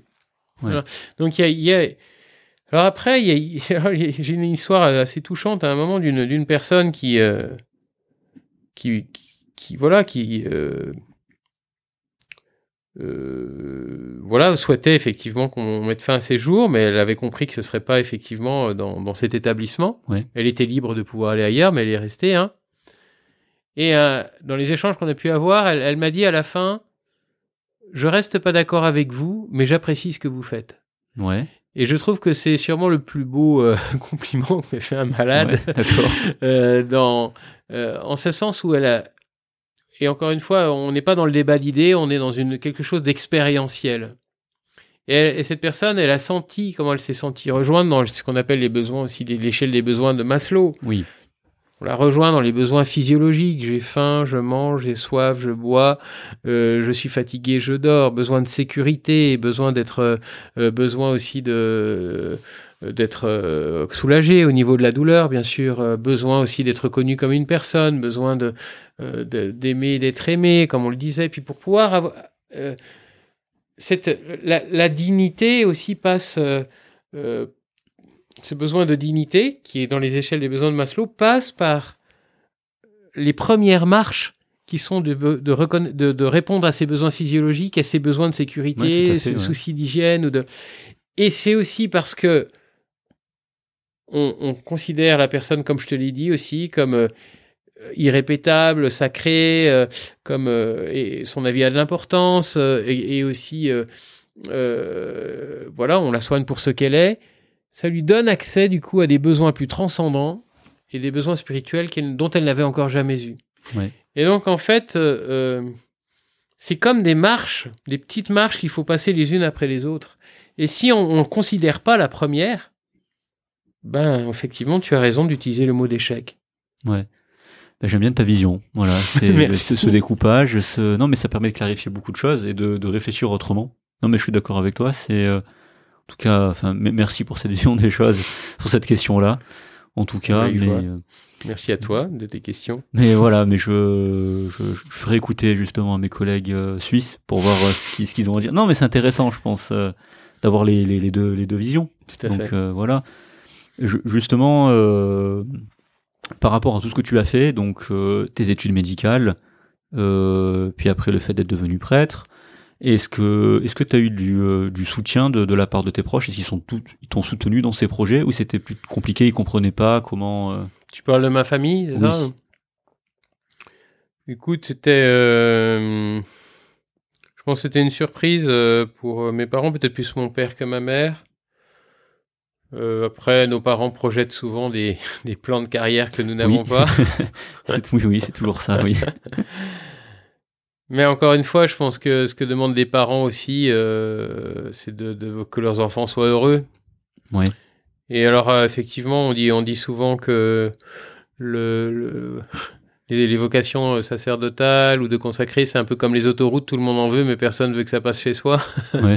mais euh, voilà, c'est sûr qu'il y, a- il y a un vrai renoncement, je pense, de la part de nos parents, parce que nous, nous, les prêtres catholiques, puis en plus, d'autant plus quand on est consacré, bien sûr, ben on, puisqu'on fait vœu de pauvreté, de chasteté, d'obéissance, ben on n'a pas d'enfant naturel, Oui. mais il y a une autre fécondité qui est une fécondité spirituelle. Voilà.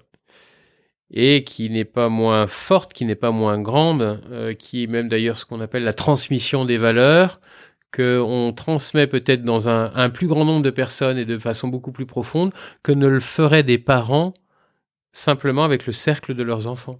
Mhm. Et donc il y a une autre fécondité spirituelle que perçoivent en fait euh, à terme aussi assez rapidement les proches, les parents, les frères et sœurs. Euh, une manière aussi d'être euh, en relation avec eux, une certaine disponibilité malgré tout, que, qui, qui, fait que, eh bien, avec le temps, nos parents rentrent dans le don de nous-mêmes et se donnent avec nous. Et puis, ils perçoivent une certaine chance, une certaine grâce, on dit dans le terme chrétien euh, catholique, euh, voilà, aussi comme comment c'est une forme de bénédiction en ce sens aussi, voilà, de, Dieu à, veut du bien pour cette famille aussi en, en ayant euh, euh ben, choisi dans ses membres une personne qui s'est consacrée à, lui, quoi. Mhm. D'accord. Puis euh, donc tu disais pas de surprise pour ta mère, un petit peu de surprise pour ton père, mais bon, c'est ça a été accepté au final. Ils t'ont pas fait des scènes ou des, des trucs comme ça, non? Non, non, après, il y a effectivement une. Euh, ce que je t'ai dit, là, à un moment, une sorte de, transition où euh, il y a aussi il y a une sorte de deuil pour eux de. Bah, ils seront pas euh, grands-parents de la même manière, quoi. Ouais. voilà, ce sera une. Seront grands-parents spirituels, mais pas de façon naturelle. Mais, mais avec le temps, ils en, ils en comprennent aussi toute la fécondité. Mais après, voilà, on est, on est profondément en fait fait pour ça. Hein, qu'on soit la vocation au mariage ou la vocation à la vie consacrée ou les prêtres, on est fait pour d'avoir une fécondité à un moment. Même les parents, en soi, ces enfants qu'ils reçoivent, qui est un don de Dieu, c'est aussi pour les enfanter un jour pour le ciel. Et en fait, il y a un éclairage des vocations qui fait que les, les parents rappellent aux consacrés aux prêtres cette importance de la fécondité et, spirituel en l'occurrence. Qu'à un moment, il faut transmettre des valeurs. Qu'à un moment, il faut, il faut aussi nous-mêmes prendre soin des personnes qui nous sont confiées et les, et, les faire grandir aussi dans leur vie humaine et spirituelle. Ouais. Ok. Ben merci. Encore, on, arrive, euh, je te rassure, on arrive à la fin des questions. Euh, une question que, que j'aimerais aborder absolument, c'est de toutes tes expériences, euh, quels conseils tu pourrais donner aux jeunes qui se lancent en médecine, même les moins jeunes, hein, voilà, à ceux qui doutent et qui ont peur de se lancer dans les choses qui les animent? Qu'est-ce que tu pourrais leur dire à ces gens-là?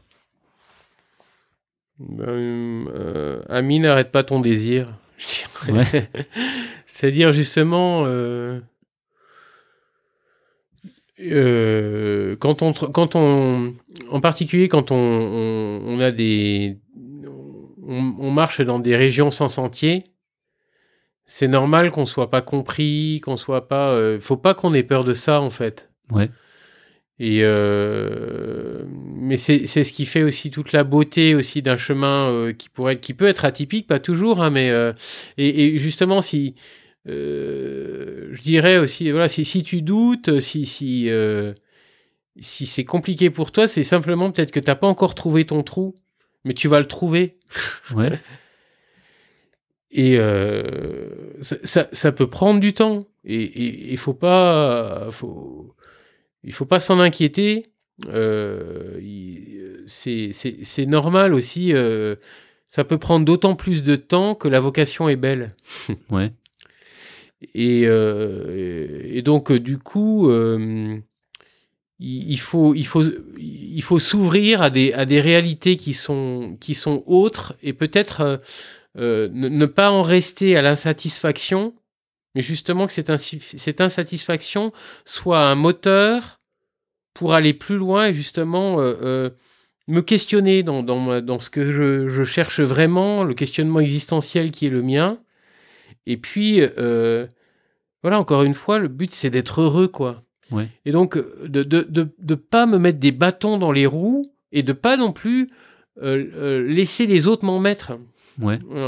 Et, et, et, donc, bah, après, ça, ça s'apprend. Et puis après, s'il y en a qui voudraient euh, euh, justement essayer de, de, lever ces obstacles qui, en, qui les empêchent d'être pleinement eux-mêmes, qu'ils n'hésitent pas à regarder les retraites agapées Notre-Dame-du-Puy, euh, voilà, qu'on organise au Puy-en-Velay, parce que c'est vraiment aussi ça. C'est qu'est-ce qui t'empêche de donner Qu'est-ce qui t'empêche d'être toi-même? Qu'est-ce qui t'empêche d'aimer, d'être aimé et de te donner?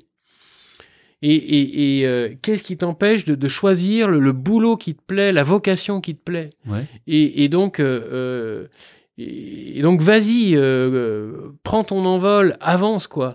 et mais, mais ça, pour ça, parfois, c'est vrai qu'on a, on a peut-être besoin de comprendre où sont les obstacles. Oui ça peut être dans un accompagnement psychothérapeutique, là j'ai pas le contraire aussi. Hein. C'est exactement ça, oui. Euh, qui peut être aussi du coup libérateur. Mais l'approche spirituelle aussi peut être une approche de libération à ce niveau-là. Ouais. Et, et, tout à fait bienfaisante, parce qu'il n'y a que Dieu qui peut mettre aussi de l'amour là il a manqué de l'amour, dans notre histoire, dans ses blessures de l'âme. Et puis aussi nous offrir un chemin de libération, puisqu'il est justement euh, amour, vérité et vie, chemin, vérité et vie. Mm.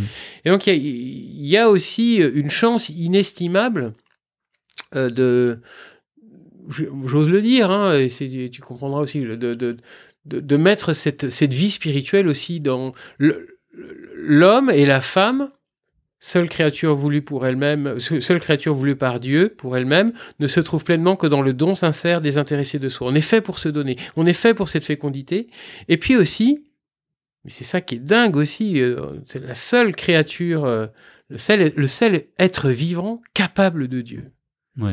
Et ça, j'invite aussi, euh, ça c'est de l'ordre de l'expérience, voilà. C'est bien plus profond la relation avec Dieu qu'une qu'une qu'un état de conscience modifié par une l'hypnose ericksonienne. C'est bien plus profond. Les, saints décrivent des, des, oraisons de quiétude, des grâces d'union. Et, euh, et en fait, quand on, quand on touche Dieu de cette manière-là, quand on, on, fait, on comprend que sa vie se diffuse en nous, que non seulement on est capable de Dieu, mais que la, la, la, la gloire de Dieu, c'est l'homme vivant, justement, et que la, la, la gloire de l'homme, c'est la vision de Dieu. Quand on comprend ça, eh bien, ça nous fait aussi choisir les choses avec une autre perspective. Voilà. Ça nous fait poser des choix euh, qui, euh, qui, qui sont euh, avec un sens très profond.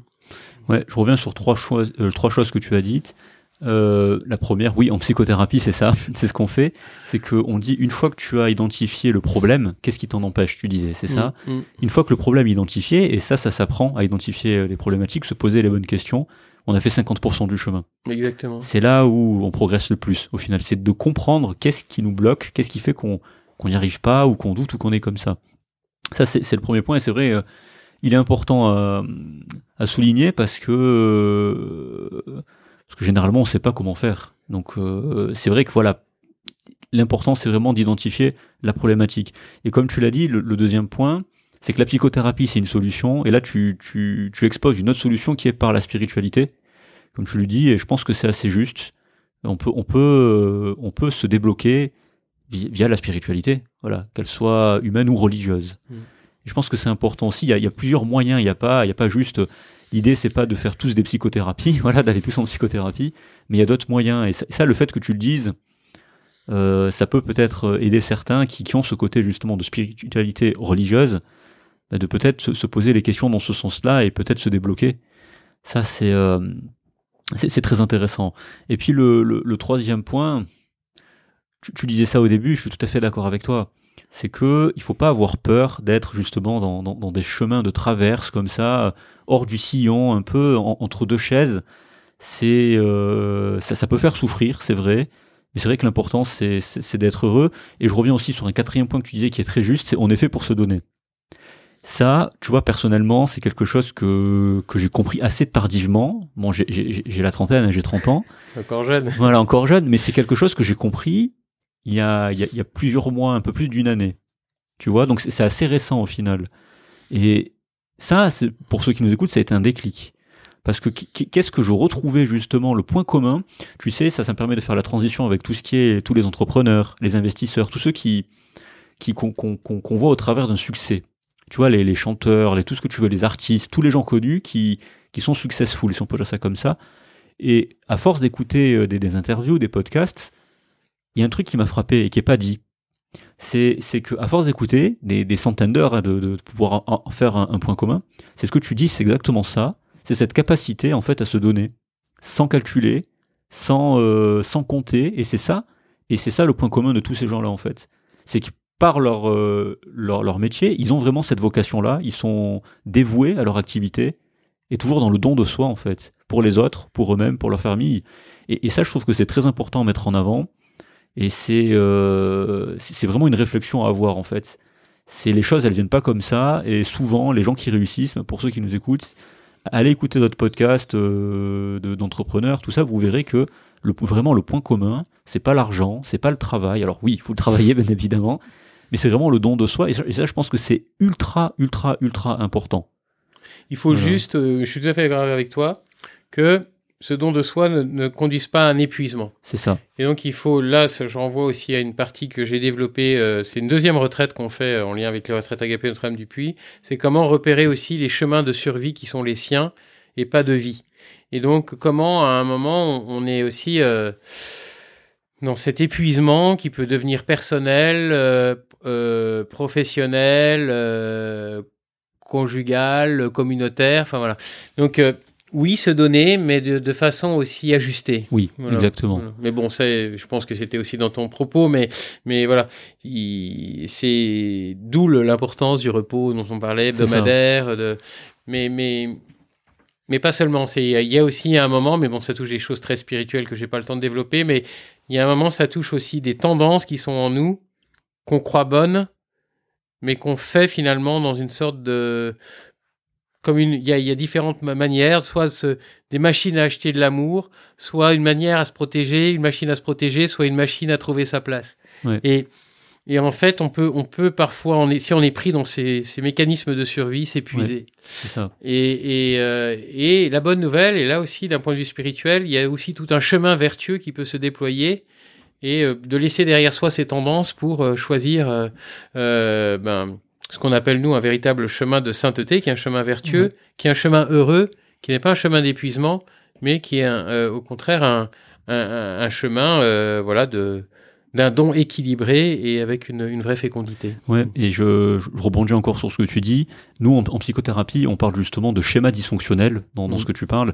Et justement, ça, c'est aussi un autre message que, que, que j'aimerais vous faire passer. C'est que quand on parle de don de soi, et comme tu le dis très justement, si ce don de soi vient nourrir, nous, ce qu'on appelle en psychothérapie un schéma dysfonctionnel, vous allez vous épuiser. Si c'est pour trouver sa place, si c'est pour combler quelque chose, Ouais. Ça, ça va pas marcher. Ça va peut-être marcher un temps, mais à la fin, vous allez être épuisé. Et il y a cette question de sens, en fait, que vous n'allez pas retrouver. Et vous allez vous dire, mais je fais ça, ça suffit pas, je fais ça, ça suffit pas, et ça va jamais suffire, parce que justement, ça vient nourrir une dysfonction. Et euh, c'est là où c'est important, justement, de se poser ces questions. Et voilà, de, de se dire qu'est- qu'est-ce qui nous rend heureux, qu'est-ce qui fait sens pour nous. Et comme tu l'as, tu, tu- tu l'as dit, le plus important, c'est, d'être heureux. Et, qu'est-ce qui nous empêche, au final, qu'est-ce qui nous en empêche Ouais. Et je pense que c'est le genre de question, que ce soit par la psychothérapie, que ce soit par la spiritualité humaine ou religieuse, qui- qu'il faut se poser. Et je pense que ça pourrait aider pas mal de gens, en fait, à se débloquer et, comme tu disais, à prendre, prendre leur envol. Mm. C'est, on a tous des talents, euh, ça, je, je fais référence à cette parabole que tu dois connaître, la parabole des talents. On, on est tous faits pour quelque chose, on a tous un don, voilà. Et puis, euh, et puis voilà, qu'est-ce qui nous empêche de, de, de, de le mettre euh, au service des autres, ou pour soi-même, pour sa famille, comme, comme d'habitude, voilà. Donc c'est, non, non, c'est le genre de questions qu'il faut se poser dans, dans sa vie. Et si, si cet épisode peut vous aider justement à- avec tout ce qu'on a discuté depuis le début, avoir une autre vision de, de- vraiment de tout ce qu'on a discuté, ben, ce sera déjà gagné. Voilà. Pour Oui, et puis il faut parfois le voir, hein, notre médecine aussi est une sorte de parrainage. Hein, si nous, on a un lieu de formation, hein, s'il y a des, des médecins qui veulent se former aux soins palliatifs, euh, s'il y a des, des internes qui veulent vivre leur stage d'interne aussi chez nous, c'est possible, quoi, des soignants. Ou, euh, je pense qu'il faut le voir, il faut voir que c'est possible aussi, une, une autre, une autre prise en charge possible. Ouais. Euh, voilà, parfois on peut être effectivement un peu désabusé de voir quelque chose d'hyper technique, des ingénieurs en médecine, comme je disais, et en fait, c'est peut-être une médecine que j'avais encore jamais pratiquée et qui, voilà, c'est ça que j'attendais. hein, voilà. Et ça vaut peut-être la peine, voilà, qui n'hésite pas à venir faire un petit tour du côté de Marseille, Ouais. la clinique Sainte-Élisabeth. D'ailleurs, hors, hors sujet justement, mais tu as, des internes et des externes ici, puisque c'est considéré comme un CH périphérique. Voilà, on a, des on a un interne par euh, semestre. D'accord. Voilà. Mm. C'est déjà pas mal. Oui, non, mais Voilà. c'est bien. Et puis non, on mais- a beaucoup d'étudiants infirmiers, de soignants. Voilà. Mm. D'accord. Donc voilà, le message est passé. Si ça vous intéresse, vous pouvez venir euh, à Marseille, vous serez accueillis. Alors, je suis de suite, euh, je suis Ouais. de garde, pardon, je dois juste répondre. Oui, il n'y a, aucun problème. Voilà, c'est les aléas du direct, il n'y a, aucun problème. Oui, voilà, c'était euh, la petite interruption euh, François et de garde. Voilà. Donc c'est d'autant plus euh, gentil de pouvoir faire ça alors qu'il est occupé à côté. Donc, euh, donc voilà. Non, non, mais pour, pour, pour terminer sur cette question-là, et de toute façon, co- comme je dis, on arrive aux dernières questions. Euh, voilà, si vous êtes intéressé pour venir à Marseille, François sera très content de vous accueillir, je pense. Et euh, en tout cas, je pense que vous mettez, enfin, vous savez où mettez les pieds du coup, maintenant après avoir entendu François. Et je pense que ça, ça se passera bien. Voilà, il n'y a pas Tout de raison. à fait. ouais. Les bienvenus. Voilà. Euh, on va passer aux questions de fin. Alors là, c'est des questions plus personnelles. C'est assez court, tu vas voir. Euh, alors, euh, je, je le redis à, à chaque épisode, allez écouter les, les podcasts de Mathieu Stéphanie, Génération 8 sur Self. Chaque, certaines de ces questions euh, sont prises de lui, mais c'est des questions que je pose en psychothérapie. Donc je trouve qu'elles font beaucoup de sens et euh, c'est des questions assez profondes. Alors la première, comment toi tu fais pour progresser? Comment est-ce que tu progresses Euh, en écoutant les autres. D'accord. Donc c'est bien. C'est, on me l'avait jamais sorti pour l'instant celle-là. De croire que ça c'est très aussi spirituel que l'Esprit Saint parle dans le cœur des autres. Ouais. Et qu'il parle pas que dans le sien. Ouais.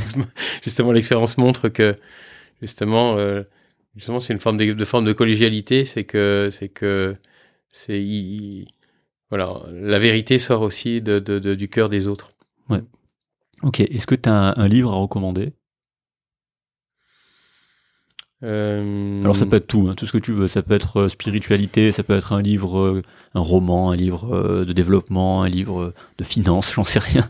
Ah, ce on veux. comprendra que je conseille ce livre-là parce que souvent on a lu les quatre tomes de je ne sais quoi, mais on n'a jamais lu finalement les évangiles. Ouais. Et c'est quand même, c'est, c'est, on est dans une civilisation judéo-chrétienne. Ouais. Et lire les, au moins une fois dans sa vie les quatre évangiles. Je recommande d'ailleurs une très belle traduction de Sœur Jeanne d'Arc euh, aux éditions de Desclés de Brouwer qui s'appelle Les quatre évangiles, qui est une édition très proche du, du grec Mhm. avec la, avec des, des, des petites notes qui permettent aussi, qui sont explicatives. Voilà, au moins une fois dans sa vie, euh, lire les quatre évangiles. Après, on y adhère, on n'y adhère pas, mais ça fait partie, j'ai envie de dire, de la culture générale, quoi. D'accord. Bon bah c'est, tu, c'est, tu, tu commandes ça sur euh, sur Amazon. Sur Ama- ouais, Amazon- la Fnac, je préfère la, La Fnac. Fnac, d'accord. ou la Procure. Voilà. Donc le, le C'est plus, c'est Ouais. plus éthique. D'accord. ok. Il y a une édition particulière à prendre ou euh, Des clés de Brouwer, ouais. des clés de des DB. ok. ouais. Ok, ben voilà, le message est passé, je le mettrai dans les liens pour la description de cet épisode. Est-ce que toi tu as une routine, un petit gris-gris euh, dans tes journées euh? Bah, je crois qu'on l'a compris, euh, c'est, c'est la prière. Hein. Ouais. Certains ont métro, boulot, dodo. Moi, c'est, euh, ça peut être métro, raison, Ouais. boulot, dodo. mais il n'y a pas que ça quand même. Mais, mais après, voilà, c'est, le, le père Magène disait ça aussi. Mais c'est pas, c'est pas tant qu'une routine que finalement le moment le plus important de ma vie euh, de- et de ma journée. Ouais. En fait, voilà. et que c'est un repère sûr dans, dans, dans ma journée et qui de fait euh, structure tout le reste en fait. D'accord. Est-ce que tu as un truc qui t'agace particulièrement? Euh, bah, euh, effectivement, les gens qui sont pleins de plein de certitudes euh, et, et, et qui qui pensent euh, détenir la vérité, quoi, et qui n'entendent pas justement euh, ce que ce que l'autre peut porter en lui comme vérité. D'accord. C'est- Et derrière ça, il y a une forme d'orgueil, en fait, voilà, très très grande, très Ouais. forte, quoi, et qui euh, voilà, qui qui manque d'humilité. Est-ce que tu penses à un, je sais pas, un- ça, ça, c'est des piques gratuites, hein, c'est bonus. Est-ce que tu penses à un médecin marseillais en particulier ou? Non, Sans bah, dans la polémique, non, après, je, après c'est vrai que j'ai j'ai pu j'ai pu rencontrer dans mon cursus médical des, des, des patrons qui étaient un Ouais. peu comme ça. Euh, mais euh, mais justement, ça m'a ça m'a ça m'a plutôt donné envie de faire de de, de, de, de suivre un autre chemin. On va dire. Ouais, d'accord. Je j'ai pas du tout envié, Ouais. mais justement de me dire waouh les pauvres quoi. Ouais, d'accord. ouais. Le, euh, alors, là, cette question, le, le plus gros mensonge, alors, c'est vraiment le, personnellement, hein, pas en tant que prêtre ni en tant que médecin, le, le plus gros mensonge qu'on t'ait dit ou que tu as entendu. Mais pas, pas sur une attaque personnelle. Quand je dis mensonge, c'est, euh, par exemple, euh, ça peut être ça, c'est impossible, en fait, c'était possible. Est-ce que, dans ce genre-là, est-ce qu'il y a des choses que, on va dire, de mensonges, entre guillemets, que tu as entendu? Bah, euh... ouais, des- ça touche la question de la vie en fait. C'est que Ouais. des fois, on, on fait croire justement qu'on fait une consultation, même parfois à un niveau national. Ouais. Il y a des réponses qui sont données très claires et on fait l'inverse. C'est-à-dire? Euh, bah, il y a- sur des sur des questions qui touchent en particulier les questions de la vie, hein, euh, il y a eu des euh, y, a- il y a eu des des choix euh, politique. Oui. Là, y a, voilà, après objectivement, là, il y a, une, y a une concertation nationale qui, qui, qui, qui mettait clairement en question la question de la, de la PMA, par exemple, Oui. euh, protection médicale assistée, euh, et en, et en, a- en, a- en demandant un véritable questionnement, euh, et, et en fait, on n'en a pas tenu compte. Et Du D'accord. coup, alors pourquoi faire une consultation nationale? Ok, je et vois. donc là, on est en train de. Probablement que dans l'avenir, il y aura une consultation nationale pour la question de l'euthanasie, Oui. justement. Justement, ouais. Et ben, si c'est pour la, faire la même chose que ce qui a été fait précédemment, ben, c'est un gros mensonge, en fait. Ouais. Non, je vois très bien. Ouais. C'est un gros mensonge et c'est c'est prendre aussi les gens, du coup, qu'on en face de soi pour des imbéciles. Oui. Non, mais je suis d'accord avec toi. oui. Je vois très bien euh, ce qu'il en était. Oui, je vois. J'ai suivi l'affaire. Oui, je vois. ouais. Et, et c'est manquer d'honnêteté. Et, euh, et sous, sous, sous couvert de faire croire qu'on écoute l'autre, en fait, on l'écoute pas du tout et on suit sa visée et ses vues. Alors, il me reste euh, trois questions. Euh, la situation médicale la plus atypique ou la plus touchante que tu as vécue? Euh, bon, j'en ai vécu beaucoup, t'imagines. Hein, Ouais, mais s'il y en a euh, une qui sort du lot, comme ça, qui te vient en premier lieu. Euh, je me souviens d'une jeune fille euh, qui, était, qui, qui, qui, partait euh, bah, à l'âge de à l'âge de 18 ans, quoi, hein, Ouais. euh, d'une d'une leucémie. Et euh, elle a fait que ce que j'ai partagé, ce, euh, ce, ce parcours de consolation, de libération intérieure, de pardon. Je crois même qu'elle a pu communier.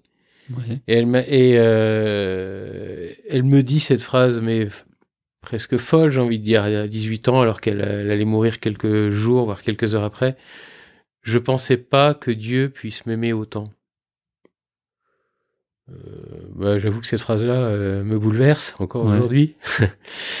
et, euh, et parce qu'elle a été effectivement, euh, voilà, là, on, on a l'exemple d'une personne qui meurt comme une personne vivante, quoi, qui a rencontré son Dieu et, euh, et qui sait que, ben voilà, la, la- la- la mort n'est pas le dernier mot et qu'elle rentre dans la vie. Comme dit Thérèse de l'Enfant Jésus, je meurs pas. Euh, non, je ne meurs pas, mais j'entre dans la vie Mhm. et, et de, et de comprendre du coup ben, que le- voilà, la santé est une réalité avant-dernière, mais le plus important, c'est le salut que le Christ nous donne, cette, cette vie éternelle que le Christ nous donne. Quoi. Et, et donc, euh, ben, cette, cette, cette jeune femme-là l'avait compris. Mhm. Et euh, ben, j'étais encore euh, jeune prêtre à cette époque, et, et ben voilà, je, ça, effectivement, ça m'a profondément marqué. Mm. Mhm. D'accord. Dans le justement, ça permet encore de faire le lien justement la citation qui t'a inspiré ou qui t'inspire le plus. Ça peut être un auteur, ça peut être euh, issu de, de l'évangile, de, de- de ce que tu veux, mais Ouais, c'est sûr, hein, et cette, euh, cette phrase de Jésus quand même qui est, qui est, qui- qui est indépassable aussi, me semble-t-il. Hein, je suis venu pour qu'ils aient la vie et la vie en abondance. Voilà. ouais. Donc, comme médecin, on est au service de cette vie, d'une vie éternelle, du coup, qui commence maintenant d'une certaine manière, tu vois aussi. Et Mhm. donc, euh, euh, et puis lui-même est la vie avec un grand V, euh, tu vois. C'est un Jean-Paul II avait écrit une encyclique très belle que j'invite aussi à lire, qui s'appelle Evangelium Vitae, l'évangile de la vie. C'est une bonne nouvelle, la vie, en fait. Ouais. C'est pas la, la vie est toujours un don, toujours un cadeau, toujours à, justement à protéger du début jusqu'à sa fin. Voilà. Mhm. Et donc, euh, cette. Euh, voilà, il faut, il faut s'émerveiller de ce Dieu euh, dans la personne de Jésus-Christ, qui a été une cellule, deux cellules, quatre cellules, euh, huit cellules, petit embryon. Il a vécu toute notre condition d'homme, excepté le péché. Et donc, du coup, si Dieu s'est fait homme, alors notre condition humaine s'en trouve considérablement ennoblie. Alors notre vie, mais euh, trouve euh, un sens incroyable et, une beauté euh, indépassable. Euh, Mhm. Voilà. Et, et, et donc c'est euh, c'est- tellement c'est tellement beau euh, justement euh, et à vivre voilà je quand Jésus dit ça il dit aussi euh, voilà que celui qui a soif qui vienne à moi et qu'il boive et de son cœur couleront des fleuves d'eau vive et tout ça voilà c'est c'est Jésus qui répond à notre à une soif et que il y a que lui qui peut le faire à une soif très profonde existentielle en nous d'être aimé à l'infini Ouais. et, ne restons pas à côté de la source et j'ai envie de dire à crever de soif à côté. Buvons à la source, allons à sa rencontre. Mhm. D'accord. Ok, c'est très joli. Voilà. ok, merci. La, dernière question qui est pour moi la, plus profonde. Je, à chaque fois, je suis curieux de savoir ce que les gens vont y répondre. Qu'est-ce que tu te dirais donc à toi-même si tu te croisais, on va dire à la sortie de la première année de médecine euh, sortie de la P1 Qu'est-ce que Qu'est-ce que tu te dirais euh, Tu le croises Qu'est-ce que tu dis au François qui a, Celle que j'ai ratée la première ou la, celle que j'ai réussi la, deuxième, Ou les deux, tiens, c'est intéressant.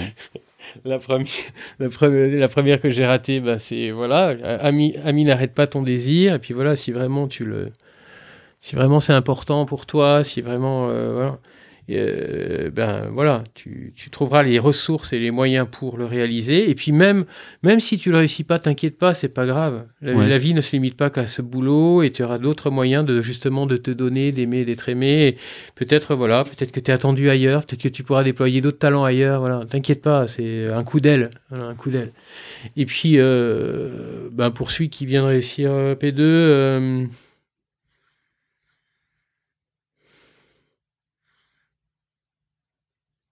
perds pas ton temps euh, à, des, à, te, à t'épuiser à des choses inutiles et qui rempliront pas justement euh, les désirs profonds de ton cœur. Ouais, c'est, c'est, c'est, très beau. Tu un exemple de, de ça? Non, mais parce que c'est très intéressant. Bah, c'est. Euh, bah voilà, comme je comme, comme beaucoup, on, a, on a pu voir des, des, des, soirées de médecine qui étaient plus des beuveries qu'autre chose. Oui. et qui, je pense, en fait, ne, ne, ne, ne laissait un goût amer. Ouais. Aussi bien à ceux qui étaient, qui, qui, qui, qui, qui, qui se, d'une certaine manière aussi se détruisaient en le faisant, que ceux qui en étaient spectateurs. Enfin, moi, j'ai vu des, des, amis de médecine qui étaient, plus des, plus des, presque des personnes au moment où elles étaient complètement euh, sous cette emprise de, de l'alcool ou autre, ou euh, à faire des choses qu'elles n'auraient jamais faites autrement. D'accord. Et euh, sans, sans, j'ai envie de dire, c'est pas, c'est pas sans, sans leur jeter la pierre ni quoi que ce soit. Je pense qu'en fait, c'était, ils, avaient justement une autre soif, en fait. Ouais. Et, et, et qu'ils s'étaient simplement trompés de cible. D'accord. Je, je, leur, je leur jette pas du tout la pierre. Je, je... Et puis là, d'ailleurs, c'est assez drôle. Il y a des, notre promotion est en train de se, de se, de se retrouver par WhatsApp et, euh, et en fait, de, de, de, de... justement de, témoigner qu'il y, y a, aussi notre, notre la médecine, c'est important, mais il n'y a pas que ça. Ouais, tout à fait. Il n'y a pas que ça. C'est clair, enfin, je pense que tu l'as compris et euh, les auditeurs l'auront compris que c'est une dimension très importante de ma vie et en même temps, c'est pas le tout de ma vie. Ouais. Et le, et le, et, c'est, je, je, je, ne, je, ne, je n'assimilerai pas ma personne à mon exercice euh, professionnel en fait. Je sais, je suis comme dit comme dit Pascal, l'homme dépasse l'homme quoi. Mhm. Et donc aussi que je, je déploie, comme tu disais tout à l'heure, aussi des talents qui ne se limitent pas qu'aussi à ce domaine médical. Ouais. Et donc, c'est en ce sens-là aussi de ne pas perdre du temps, parce que la vie est précieuse, et de, et de pour, euh, pour, pour, déployer ses talents, et pour, euh, pour les cultiver, pour les, euh, euh, mais dans quelque chose qui me construit, et pas qui me détruit. Non, mm. je suis d'accord. Tu aurais des conseils pour identifier ça? Bon, on va pas tout refaire le truc, mais est-ce que là, rapidement, tu aurais des conseils pour identifier ce qui pourrait te construire, justement, et pas te détruire? Bah, il y a, y a, ce que je disais hein, quand même, hein, les, les, les, choix de, un choix de mort, de haine ou de mensonge peut, peut détruire une, une personne profondément en soi. Hein, voilà. Euh, et donc au lieu de, la personne est auto-maîtrise et auto-possession d'elle-même, et elle peut malheureusement euh, se perdre l'automaîtrise et l'autopossession d'elle-même en posant justement ces choix-là, de mort, de haine ou de mensonge. Et donc du coup même répéter l'acte, c'est ça aussi le drame aussi. D'où l'origine parfois de certaines addictions ou d'autres choses. Hein. C'est la perte d'automaîtrise et d'autopossession de soi finalement au final. Mhm. Et qui peut trouver sa source aussi euh, dans ces, choix qui ont été posés, alors qui sont comme qui peuvent être aussi une surinfection, on pourrait dire aussi des blessures de l'âme. Mais, il y a un moment, c'est aussi ça aussi c'est quand même assez beau de le réaliser, c'est que l'homme, ça c'est Jean-Paul Dossi qui le dit, l'homme est le père de ses actes, responsable de ses actes. Et donc on on n'attrape pas le mal comme on attrape le Covid sans le vouloir. C'est des actes que je pose et c'est ces choix de mort, de haine, de mensonge. Alors que je m'unifie en posant des choix d'amour, de vérité, de vie, je peux me désintégrer et mhm. perdre l'automaîtrise et l'autopossession de moi-même et du coup avoir tendance à répéter l'acte. Et donc, euh, d'où l'importance de, poser le plus tôt possible des choix qui me construisent et qui m'unifient dans le sens de l'amour, de la vérité et de la vie. De De pas attendre justement la, fin de, la fin de vie, même si c'est aussi, mais de le faire déjà ici et maintenant, et en étant jeune. Et, euh, et, à ce moment-là, oui, c'est beau, et ça vaut la, ça vaut la peine d'être vécu. Ouais. Et tu le dis très justement, euh, le, la résultante euh, de ce que nous sommes aujourd'hui, c'est nos actions passées. C'est ça, c'est passé. Enfin, c'est les choix qu'on a fait avant. Ça. Alors, oui, et en même temps, il faut être dans l'espérance. En ce sens aussi, c'est euh, c'est aussi ce que je vis ici et maintenant qui est important. Ouais, mais tout à fait. Et, et puis, euh, voilà, l'avenir, je le construis aussi par ces actes que je pose ici et maintenant dans le sens de l'amour. C'est ça que je voulais dire, oui, c'est ça. C'est que c'est ce qui s'est passé avant, c'est avant, et maintenant on est dans l'ici et maintenant. Oui, oui. Même si, effectivement, il faut regarder avec courage peut-être certains actes que j'ai posés, puis aussi de savoir aussi y renoncer. Ouais. En vérité. Il faut vouloir vaincre aussi parfois cette, euh, c'est ces choix que j'ai pu poser aussi euh, et qui, qui, ne me construisent pas objectivement. Ouais. Ok, et puis euh, juste une dernière, une petite question, qu'est-ce qu'on peut te souhaiter pour la suite? Ben de, de, pouvoir justement continuer à vivre cette double vocation de prêtre et de médecin, que ça soit euh, voilà, compris aussi bien dans le, le, monde médical que dans le monde ecclésial. Oui. Voilà, parce que en fait, voilà, chacun un peu, a toujours tendance un peu à vouloir tirer la couverture à soi, quoi. Ouais. Et, euh, et puis de, de, du coup de dire oui, voilà, du côté ecclésial, dire oui, ben c'est bien, c'est bien, mais bon, euh, voilà, tu peut-être que tu peux diminuer un peu ton, ton, exercice à la clinique, il peut y avoir ça. on a tellement, il manque, il manque tellement de prêtres maintenant, et on pourrait, c'est sûr, je pourrais, je pourrais être à temps plein prêtre, hein, ça, il n'y a pas de sans problème. Voilà. Et puis de l'autre côté aussi, comme comme médecin, de, de, de continuer à, à comprendre, enfin dans le monde médical que ce, ce, ce, monde, cette, cette, cette considération de, des besoins spirituels religieux, dont je suis d'une certaine manière aussi parce que je suis un peu porteur, voilà, c'est pas optionnel, euh, c'est important. Ouais. Et que je suis pas. Euh, en soi, j'espère ne pas être le dernier des Mohicans, mais justement aussi euh, qu'il y ait qu'il y ait des gens un, jour qui, qui, souhaitent vivre cela. Mais je pense que toutes les personnes qui vivent ici aussi vivent de cet esprit sans, en ayant conscience ou pas, en fait, aussi. C'est vrai.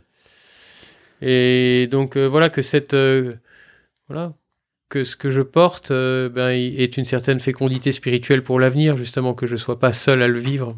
Ouais. Ben, c'est très beau. Ça sera, ça sera le, mot de la fin.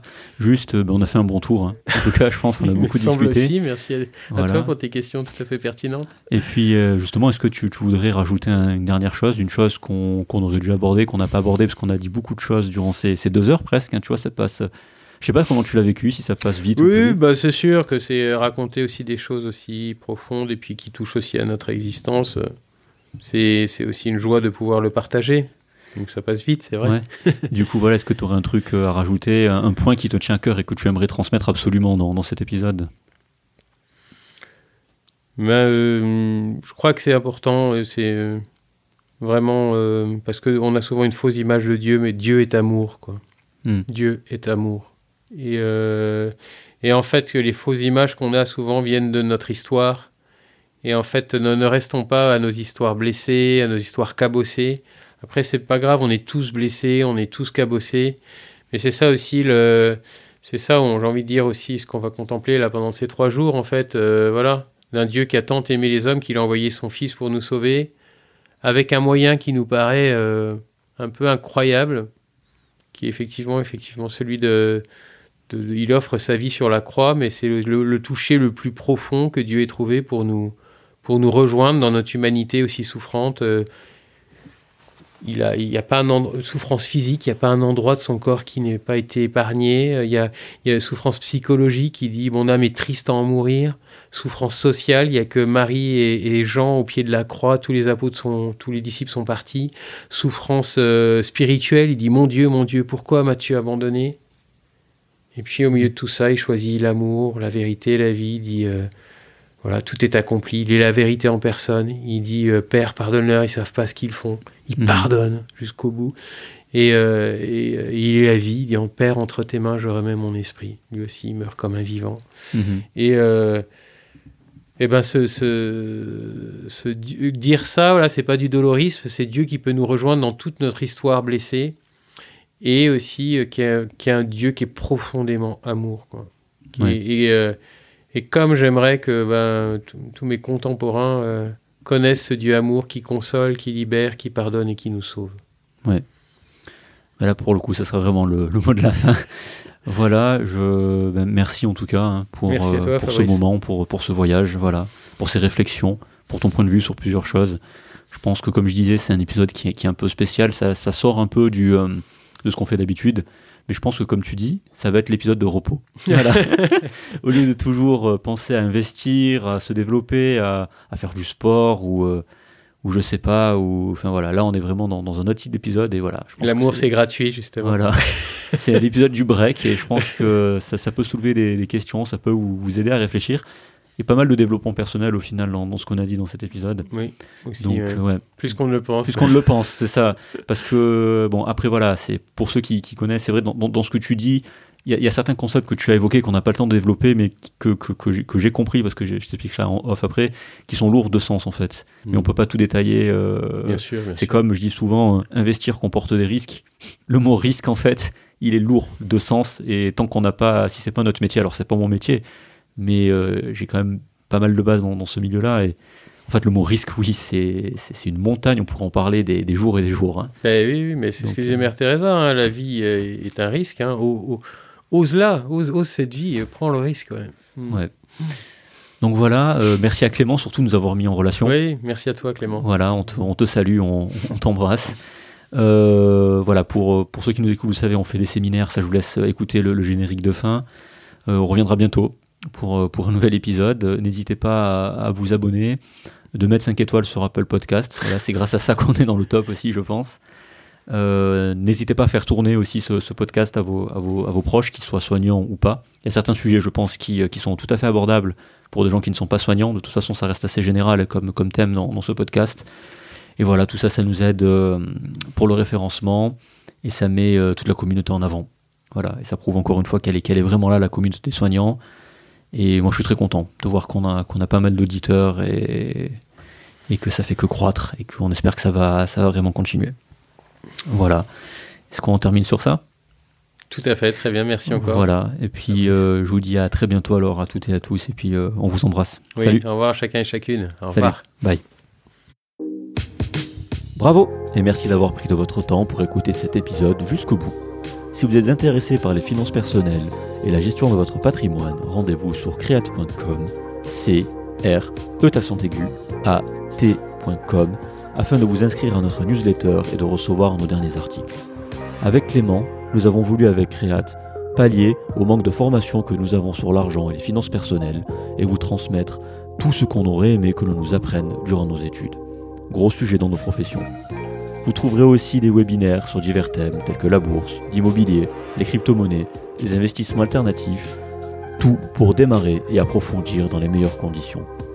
Je vous en dis pas plus, rendez-vous sur create.com et nous nous ferons une joie de vous aider et de répondre à vos questions concernant tous ces sujets.